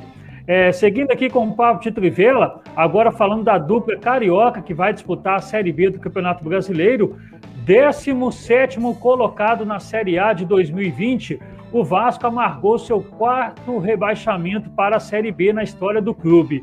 No início deste ano, uma reformulação no departamento de futebol acarretou na dispensa de vários jogadores do elenco, principalmente aqueles que tinham salários mais elevados. Né? Alguns jogadores chegaram para reforçar o elenco, entre eles o goleiro Vanderlei e os meias Marquinhos, Gabriel e Morato. Na última semana, o atacante Thales Magno foi negociado com o futebol dos Estados Unidos. Para a Série B, o atacante Germán Cano é a principal referência do time até o momento. A estreia do time Cruz Maltino na Série B é no próximo sábado, às 11 da manhã, contra o Operário do Paraná, no estádio São Januário. Hugo, é, este elenco do Vasco passa segurança que pode, neste ano, trazer o time de volta à elite do futebol brasileiro?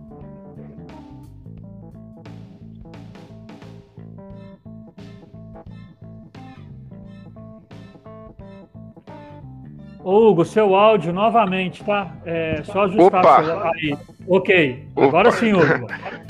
Vambora. É, para mim, o Vasco tem o melhor elenco de Série B. É, para mim, é o favorito dos grandes para subir. Não só dos grandes também, para mim é o favorito ao título, a equipe do Vasco. É, vem numa final de Taça Rio muito ruim, né? O Botafogo foi superior e bem superior nesse, nesse último jogo, né?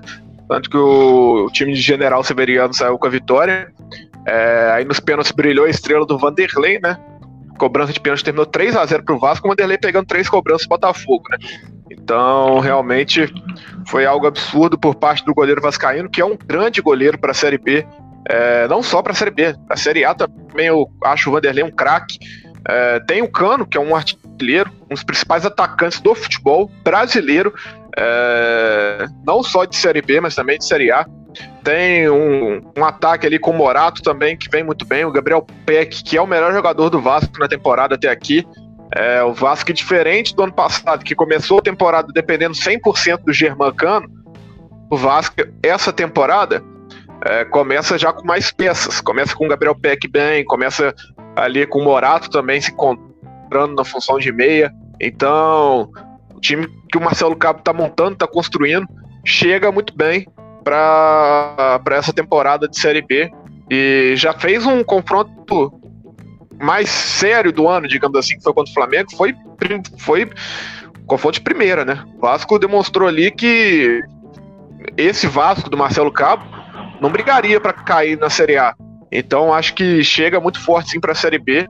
E se não deixar o sucesso subir a cabeça, se não perder muitas peças, o Vasco tá tranquilo para mim, na minha visão, para a Série B desse ano, Leandro.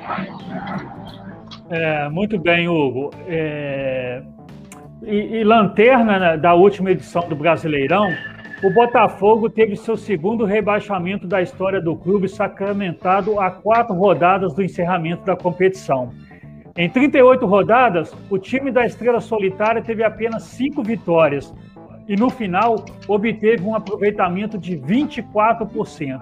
Assim como o Vasco, o clube iniciou uma reformulação no seu elenco, dispensando alguns jogadores e contratando outros que estavam em clubes de fora do grande centro do futebol nacional. Para a Série B, o Botafogo ainda tem algumas incertezas e até o momento o técnico Marcelo Chamusca ainda não tem uma formação ideal para o time titular.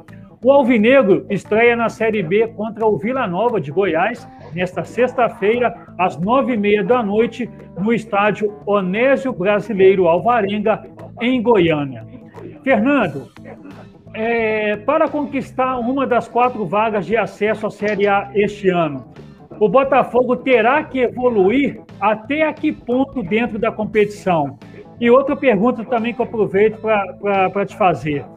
Se jogar o mesmo que jogou no Campeonato Carioca, você acha que o time briga para o quê aí na, na Série B? Para não subir. Para não subir, a verdade é essa. Agora, a última partida do Botafogo no Campeonato Carioca contra o Vasco foi muito linda. Foi muito bem, muito bem, o time e tal, tudo direitinho.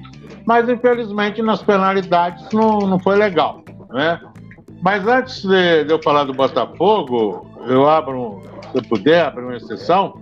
Eu queria mandar um abraço para o nosso companheiro desportista, acima de tudo, o Sidney Vieira, lá do Bar do Putriga, que está se restabelecendo da Covid. Se Deus quiser, amanhã ele terá alta, vai estar em casa junto aos seus familiares. Essa semana que passou aí foi terrível para o nosso Sidney. E que ele volte, né? Breve também lá para o Bar do Putrica. E hoje também eu queria cumprimentar a todos os trabalhadores da área rural, aqueles que trabalham lá de manhã, de tarde, até de madrugada, para trazer alimentação, cuidando aí de tudo, né? Não só da parte de legumes, da parte de frutas, mas também da parte lá dos currais, do leite, cuidando lá dos bovinos, né? cuidando dos animais. Então, eu queria mandar esse abraço aí para a turma e também para a nossa Ítala, lá no Monte Castelo, está lá sempre ouvindo o Papo de Trivial. Mas voltando ao Botafogo, eu acho que o Marcelo, o Chamusca, ele vai ter que trabalhar muito, muito. Né? Vamos torcer aí que essas contratações que estão chegando, né? É, o Chay, por exemplo, que foi o destaque né, da seleção no Campeonato Carioca, ele que foi da Portuguesa, 30 anos e tal, chega ao Botafogo por empréstimo, né, e estreia contra o Vila Nova sexta-feira, como você disse. E vamos torcer para que a estrela solitária volte a brilhar. É como eu disse, não pode perder pontos em casa. E no campeonato do ano passado, no campeonato da Série A, o plantão aí, se puder olhar a estatística aí, o Botafogo perdeu muitos pontos lá no Engenhão. E isso não é bom. É, campeonato com três pontos, você tem que vencer. Ah, o empate foi bom. Não, o empate não foi bom, não. Você deixa de ganhar dois pontos. Então tem que ser vitória, vitória, vitória. Lógico que vai perder um jogo, vai perder o outro, vai empatar isso, vai empatar tudo. Mas lá no Botafogo a situação é crítica não só dentro de campo. Mas vamos torcer para que essa rapaziada que está chegando aí, com o Chamusca trazendo, possam se acertar e dar aí alegrias à torcida do Botafogo, que vive aí é, as turras com a Justiça do Trabalho, vários jogadores entrando aí é, pedindo indenizações, o Gatito vai passar com uma astroscopia de novo, ele que está fora do time do Botafogo desde setembro do ano passado. A gente tem que torcer pela sua melhora, o Diego Cavalieri também, né? E vamos em frente, porque a torcida do Botafogo está chateada, quer cobranças e quer que o time volte, né, ainda esse ano, para a divisão de elite do futebol nacional o ano que vem. Mas para isso, Botafogo vai ter que suar muito a camisa, viu, gente? Vai ter que trabalhar muito. Muito bem, Fernando. Aproveitando aqui, também envio meu abraço lá para o Sidney Vieira, né, o Futrica, lá do bar do Futrica, grande torcedor aí do Tupinambás, e graças a Deus aí se recuperando da Covid-19. Bom, Fernando, você falou do, do Botafogo, o Hugo falou sobre a, a, expectativa do Vasco também aí para a disputa da Série B. Agora vamos ver o que, que nós temos aí de notícias da dupla aí Vasco e Botafogo com o nosso plantão esportivo Antônio Cláudio Rodrigues. É com você, Antônio. Bem, Leandro, sobre Vasco, e Bota... sobre Vasco e Botafogo, a gente tem notícias de chegadas de reforços. O Botafogo, o Fernando já havia adiantado aí a chegada do atacante Chay, de 30 anos. Ele chega por empréstimo da Portuguesa Carioca e ficará no elenco até o final dessa temporada. Chay foi artilheiro e um dos destaques da Lusa, da Ilha do Governador, no campeonato estadual desse ano. Uh, ele chegou a equipe, ele ajudou a equipe a chegar até a semifinal contra o Fluminense, inclusive marcou dois gols é, nesses jogos, e, mas acabou a, a portuguesa acabou sendo eliminada pelo tricolor carioca. Ao todo foram cinco bolas na rede em 13 jogos pelo torneio estadual. É, um detalhe em relação à estreia do Botafogo é, no Campeonato Brasileiro da Série B, diante do Vila Nova, o juiz dessa partida vai ser o juiz porano Paulo César Zanovelli. Então aí um juiz porano vai apitar a partida entre Botafogo e Vila Nova. Já no Vasco, a equipe Cruz Maltina é, anunciou reforços visando essa campanha da Série B. Ah, ontem o clube confirmou o acerto com o centroavante, ex-tombense Daniel Amorim. Ele tem 31 anos e se destacou com a equipe de Tombos, não só pelo Campeonato Mineiro, mas também pelo confronto que, o Tombense, que a Tombense fez contra o Vasco na Copa do Brasil. É, confronto em que o clube carioca venceu por 2 a 1 ah, uma, das, um, uma das razões para o Daniel Amorim ter sido contratado pelo Vasco é que o treinador vascaíno pediu um reforço para o ataque bom na bola aérea. E é o caso do Daniel Amorim, que tem 1,91m.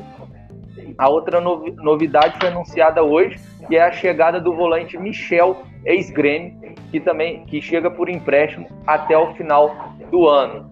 É, só passando rapidinho então pelos confrontos que estão acontecendo na Libertadores, o Atlético e o, Depo, o Deportivo Laguaira vão empatando em 0 a 0 17 minutos do primeiro tempo. São Paulo Esporte em Cristal também 0 a 0 16 minutos. Uh, o Tolima da Colômbia vai empatando em 0 a 0 com o Red Bull Bragantino.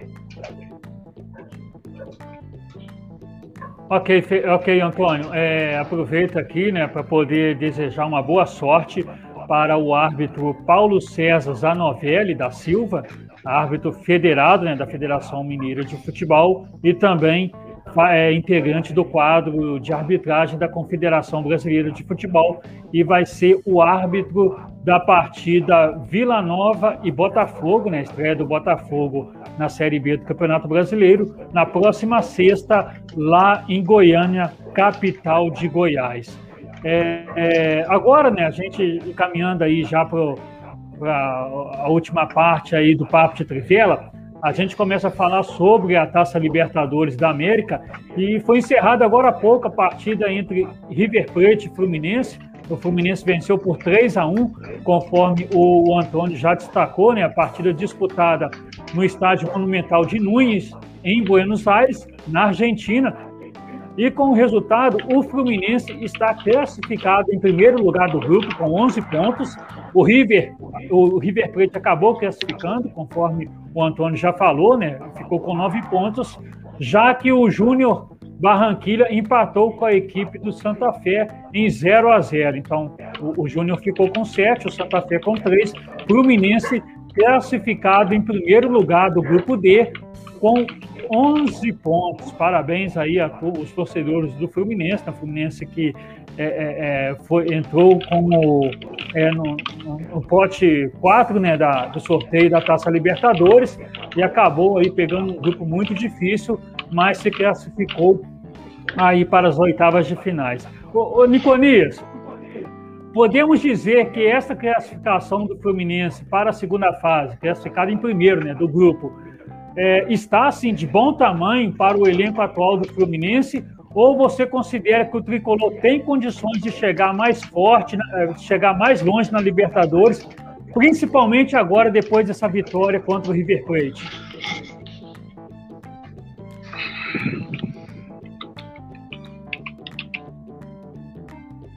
Leandro, deixa eu aproveitar que eu estou nesse time por causa do áudio e rapidamente mandar um abraço para os ouvintes aí. Fernando Luiz falou da Ítala, eu não posso deixar de falar da Taína, as duas são amigas. Os nossos ouvintes de sempre, Mar Martins, Marlene Silva, Mauro Collins, meu irmão, que na última feira completou 50 anos de vida, a minha cunhada Ana Costa, e eu tenho uma reunião de primos hoje nos prestigiando, Rodrigo Paulino de Nova Iguaçu, por sinal, tem um amigo que fez contato com para tentar passar o nosso programa no YouTube. Ele tem um programa sobre futebol. É, Albert Paulino, lá de Salvador, na Bahia, que recebeu meu irmão muito bem lá. Sabrina Paulino, que vai nos ver mais tarde, direto da Alemanha, que agora está de madrugada lá, ele, ele está mas depois ela vai ver. Nardelli França, Sabe quem é a Nardelli França? É o Osmar, da dupla Osmar e Arantes. Filho do velho Osmar. E, e fez o Osmar, segunda versão da eterna dupla Osmar e Arantes, que é a alma dessa cidade de Fora, na música sertaneja. E aniversário da minha prima Solino, irmã do Rodrigo. Então, forte abraço a todos. Em relação ao tricolor das Laranjeiras, respondendo pergunta, é, ele tem condições sim de aprontar nessa Libertadores.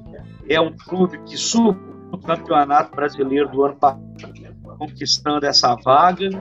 No Campeonato Estadual desse ano, fez o seu papel ao chegar na final contra o Flamengo, que hoje tem um elenco, um time principalmente superior ao do Fluminense, mas ele fez jogo duro no primeiro jogo 1 a 1 segundo jogo crucificam muito o goleiro do Fluminense, é, cometeu um pênalti, depois teria falhado no, no, segundo gol. Eu tenho minhas dúvidas, porque temos que dar mérito também à, à, à jogada que o Gabriel conquistou o primeiro gol. Se ele não faz o pênalti, o Arrascaeta faria o gol. O segundo gol, a pancada do Gabriel foi muito forte. Enfim, classificação na Libertadores, ainda mais em primeiro lugar. O River Plate vinha de Covid, alguns jogadores hoje devem ter sentido bastante, mas o Fluminense não tem nada com isso. Ele fez uma boa primeira fase, atou com o River ele venceu o Santa Fé em casa numa virada. O Santa Fé estava dando trabalho, impôs o seu jogo no segundo tempo e virou ele, vence, ele empatou com o Júnior fora, acabou perdendo em casa, segundo, porém hoje ele venceu o River Plate lá. Eu acho que agora começa o mata-mata, tudo pode acontecer. O Fluminense tem tradição, nunca foi campeão da competição, mas já jogou na final. É, pode ir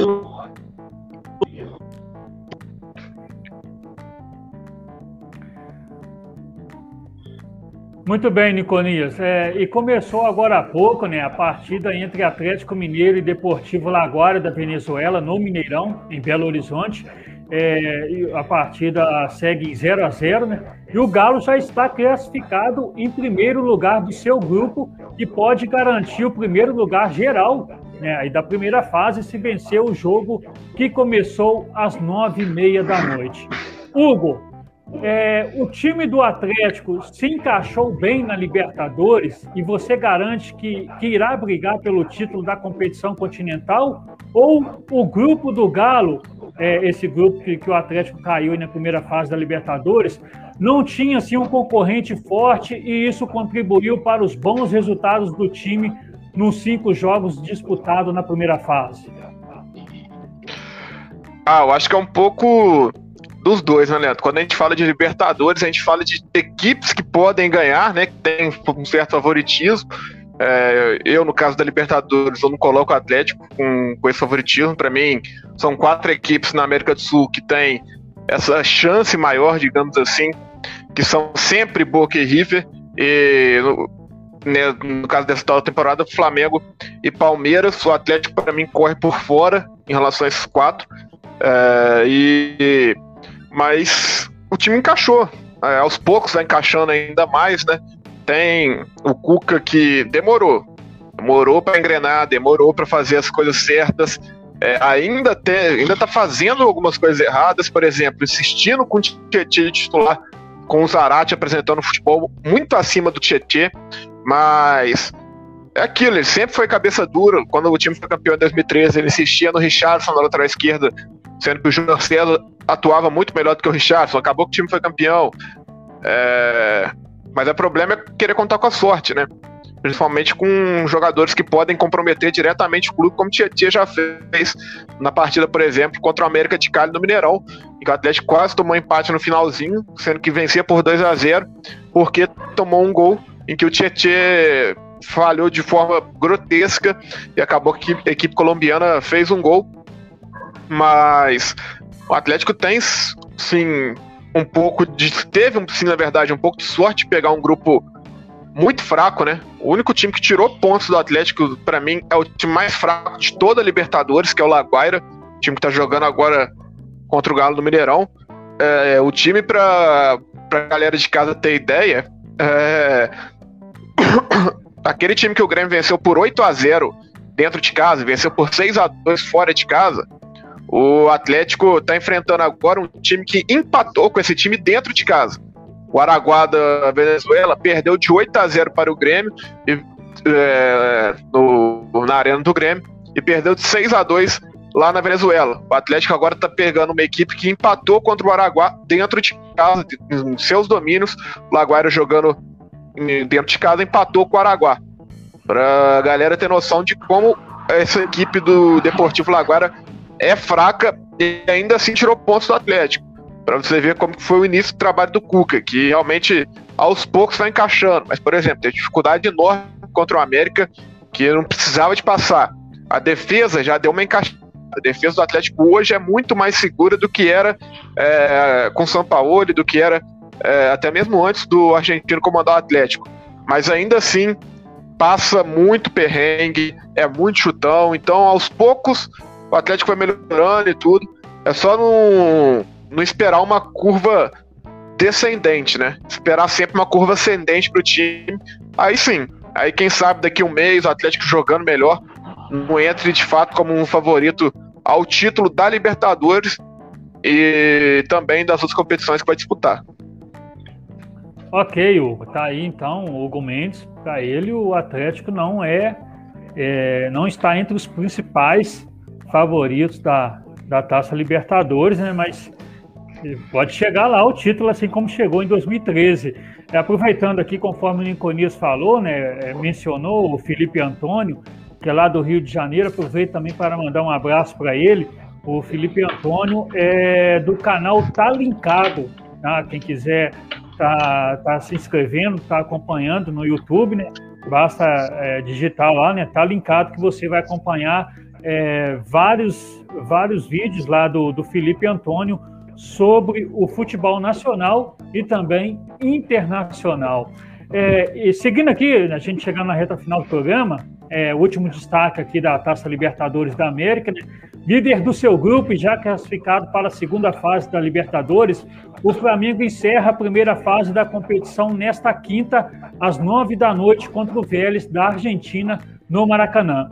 O Rubro Negro joga pelo empate para garantir o primeiro lugar do grupo. Uma derrota coloca o adversário na primeira colocação. Fernando, o Flamengo é, venceu na Argentina, né? Mas amanhã jogará sem Bruno Henrique, que está suspenso. A gente tem aí o Rodrigo Caio, que voltou tem pouco tempo né, de, de, do departamento médico, e ainda não é garantida a presença do goleiro Diego Alves na partida. É um jogo perigoso para o Flamengo, já que uma derrota pode causar aí uma insegurança da torcida? É um jogo perigoso. A Libertadores prega peças, né? Desde a época do Santos, do Botafogo, né? do Internacional, Grêmio, o próprio Atlético, o próprio Cruzeiro, né? e as equipes que, brasileiras que participam é, dessa competição internacional. Mas o Flamengo tem elenco, o Flamengo está sobrando, o Flamengo tem muito jogador bom. Então não há preocupação. Pode acontecer uma acomodação dentro das quatro linhas dos jogadores. Pensando assim, a qualquer momento eu vou decidir essa, esse jogo. O futebol não é assim. Eu já vi, e vocês sabem, vocês são estudiosos do futebol, né, que o time que tem um elenco grande, bom, com craque, às vezes entra num jogo os caras não estão nem aí, não estão focados. Mas jogar no Flamengo, jogar no Corinthians, que são times populares, e Palmeiras principalmente, que tem uma torcida que cobra muito, e o jogador que não se apresentar bem uma, duas ou três partidas, a torcida já fica de olho. E a torcida do Flamengo, o jogador não precisa ser craque, não. Mas precisa ter raça posso falar um nome aqui, ele não era craque, mas era artilheiro, o Nunes. Também, o time que ele jogava, né? Bola chegava para ele, ele fazia gol de qualquer jeito, né? De cabeça, batia na canela, batia na panturrilha, entrava e pronto, acabou. Ele não era craque, mas tinha raça. O Rondinelli, por exemplo, né, na zaga do Flamengo, não era craque, mas tinha raça. E o torcedor gosta de jogador raçudo, aquele que corre, aquele que briga por uma bola perdida, que vai lá, vai na linha de fundo e tudo. Mas o Flamengo, eu acho que não corre risco nenhum. Vai ser aí o, o primeiro do, do seu grupo, mas tem que tomar cuidado, porque Libertadores não é um campeonatozinho, não, não é um torneiozinho, não. Do outro lado também tem jogadores que querem é, mostrar serviço, almejam aí ir para o futebol europeu, principalmente jogadores sul-americanos, e logicamente a Libertadores é uma vitrine. Mas eu acho que nesse jogo aí, no Maracanã, deve dar Flamengo. Ok, Fernando. É, vou falar uma coisa para vocês, né? aproveitando que a gente está falando de Taça Libertadores da América, a gente viu aí tudo que o River Plate passou na semana passada, ter, tendo que colocar o Enzo Pérez, jogador de linha, no gol e acabou vencendo o Santa Fé. Hoje tinha tudo para ser eliminado da, na primeira fase da competição ao ser derrotado pelo Fluminense em Buenos Aires. Mas eu vou te falar uma coisa, eu já vi muito o River e o Boca Juniors passar esses apertos na primeira fase e chegar na segunda fase, chegar até na final da Libertadores ou até vencer, tá? São dois times que classificam ali na, na Bacia das Almas na primeira fase, mas na segunda é outra equipe, cresce, tira, acaba até eliminando aí os favoritos aí nas oitavas, quartas e de final, né, e até mesmo na semifinal. É, real, realmente, se, se, o River Plate conquistar é, é, é, é, o título da Libertadores esse ano, depois de tudo que ele passou nessa primeira fase, principalmente na semana passada, realmente vai ser heróico, né? É, aproveitar aqui e cumprimentar também a Eliane Mendes, que ela é, parabenizou aqui a nossa equipe esportiva e o debate. Muito obrigado, Eliane, Eliane, pelos seus cumprimentos e por estar ligada aqui no nosso papo de Trivela. Bom, é, agora eu vou chamar o Antônio, o Antônio Cláudio Rodrigues, que vem para o seu último destaque aí no plantão esportivo. O que, que você traz de informação agora, Antônio? Leandro, só acrescentando na, no seu comentário em relação ao River, em 2015 a equipe foi campeã da Libertadores, primeiro título aí do Marcelo Gadiardo como treinador, como treinador não, primeiro título de Libertadores havia conquistado a Sul-Americana um ano antes. É, o River foi o pior time da fase de grupos e foi campeão. Em relação ao que o Fernando Luiz é, Baldiotti tinha falado sobre o Botafogo em casa no último Campeonato Brasileiro, fui buscar os números, foi realmente deprimente. Foram apenas três vitórias, cinco empates e 11 derrotas do Botafogo jogando sob seus domínios. Em Brincadeira, 19 né? partidas. Muito, muito ruim. É, e na, nas últimas rodadas, tanto em casa quanto fora, foram ali uma sequência de derrotas que culminaram na, no rebaixamento do Alvinegro. Em relação ao Flamengo na Libertadores, vocês já comentaram um pouco. O Diego Alves ainda não sabe se vai poder atuar, se vai jogar. Pelo menos hoje ele treinou com o elenco, ele aí sofre, está se recuperando de uma fibrose na coxa. É, ele treinou, fez parte do, dos treinos com o elenco, a outra parte ele treinou sozinho. Além dele, o Flamengo também não conta com o René, com uma lesão na coxa esquerda, René lateral direito, na coxa direita, na verdade, ainda não está 100%. Thiago Maia e César ainda se recuperam de cirurgias e o William Arão e Bruno Henrique estão suspensos. O William Arão que bizonhamente foi expulso na partida é, contra na, na, última partida no Maracanã. É, os demais confrontos de brasileiros na Libertadores. Vamos passar aí alguns confrontos. É, o Internacional enfrenta o Always Ready é, amanhã, às 7 horas da noite, no Beira Rio. O Santos visita o Barcelona de Guayaquil às 9 horas da noite, amanhã, jogo no Equador. E o Palmeiras recebe o Universitário na quinta-feira, 7 horas da noite, no Allianz Parque. Passando rapidamente sobre os jogos, os brasileiros abriram, abriram um placar na Libertadores. O Atlético Mineiro com o Savarino fez 1 a 0 contra o Laguaira no Mineirão, jogo aos 35 minutos do primeiro tempo. O Bruno Alves, zagueiro, fez 1 a 0 para o São Paulo contra o Sporting Cristal no Morumbi, jogo também aos 35 do primeiro tempo. Porém, esse gol não, se, não tem servido muito para o São Paulo até o momento, porque o Racing está vencendo o Rentistas na Argentina, apesar de estar com um jogador a menos.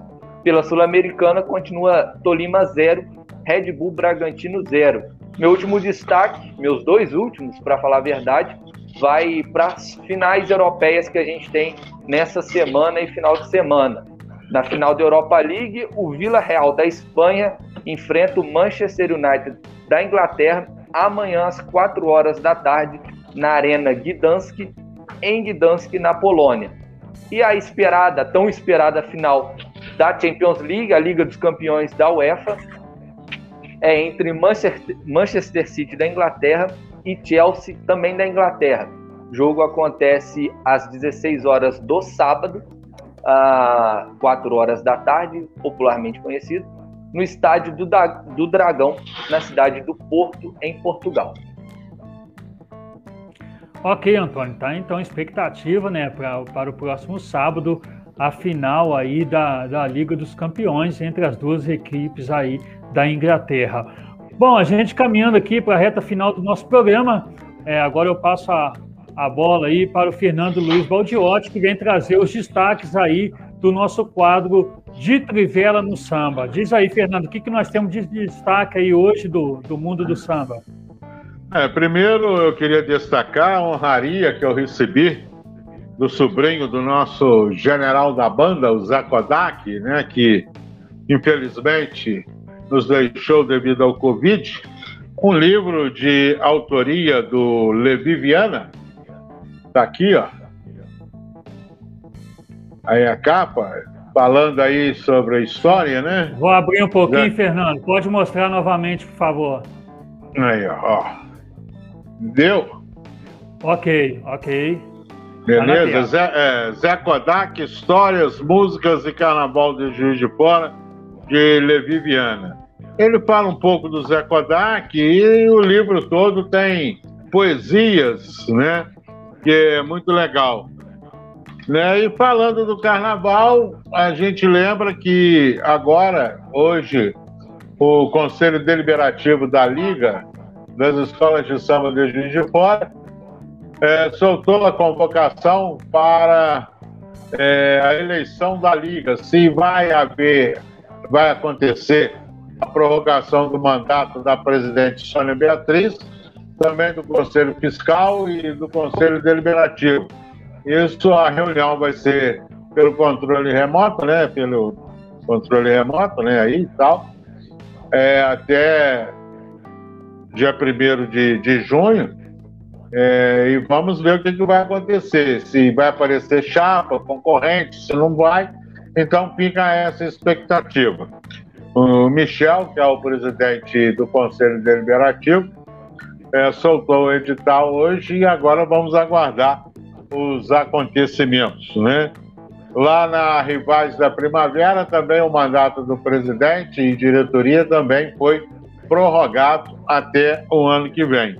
E do Rio de Janeiro, a gente vem falando aí que possivelmente a cidade do samba estará sendo reaberta até o final de, de maio e até a primeira quinzena de junho, já que a cidade do samba está fechada, já que o Corpo de Bombeiros pediu lá algumas obras e tudo mais, e as escolas de samba estão trabalhando, né, aquelas que têm direito aos barracões, para fazer todo o ajuste necessário.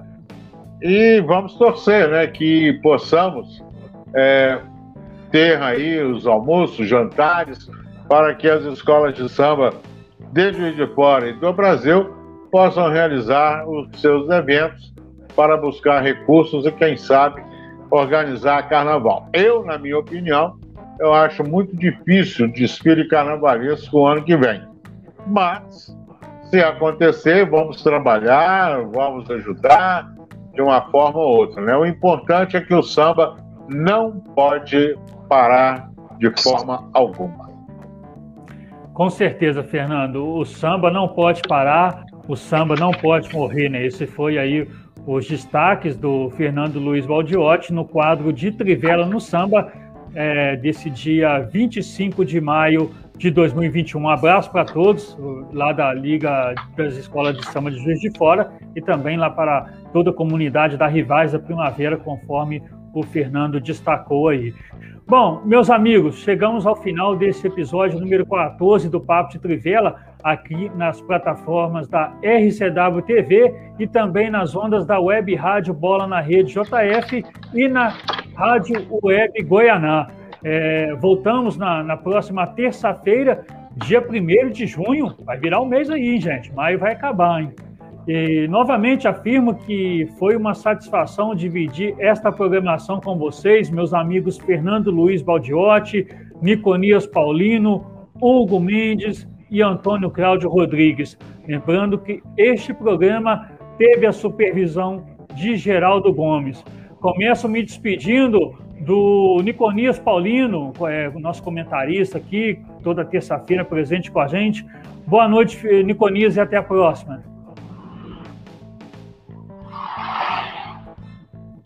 Boa noite, Leandro. Boa noite, Antônio Cláudio Rodrigues, Fernando Luiz Baldiotto Mendes, todos os telespectadores, telespectadoras, ouvintes que estiveram conosco aí.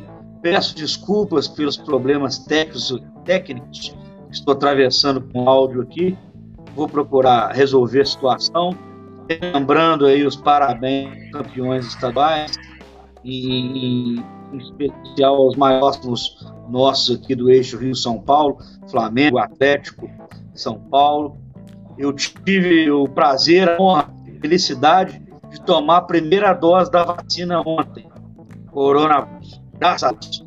Gostaria de ficar esse programa também, a memória de um pessoal, Leandro deve ter conhecido também, policial penal Leonardo Zé, vulgo Pozão, carinhosíssima, amicíssima. Se puder tirar corpo para te entregar, que cara agradável, que ser humano espetacular. Seu vítima dessa Barbacena, trabalhado em Juiz de Fora, estava internado já, com dois anos de idade, de esposa, filhos.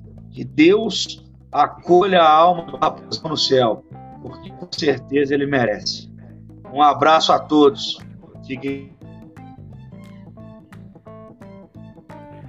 Ok, Niconias, fica aqui também o meu registro, meus cumprimentos aos familiares do policial penal Leonardo José da Silva, infelizmente mais uma vítima da Covid-19.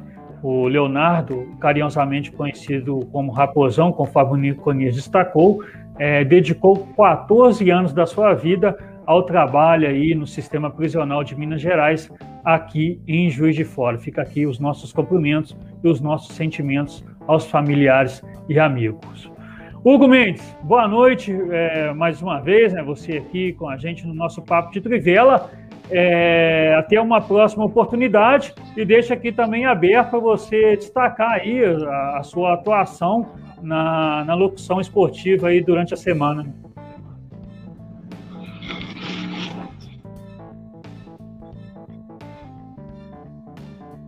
Ó, Hugo.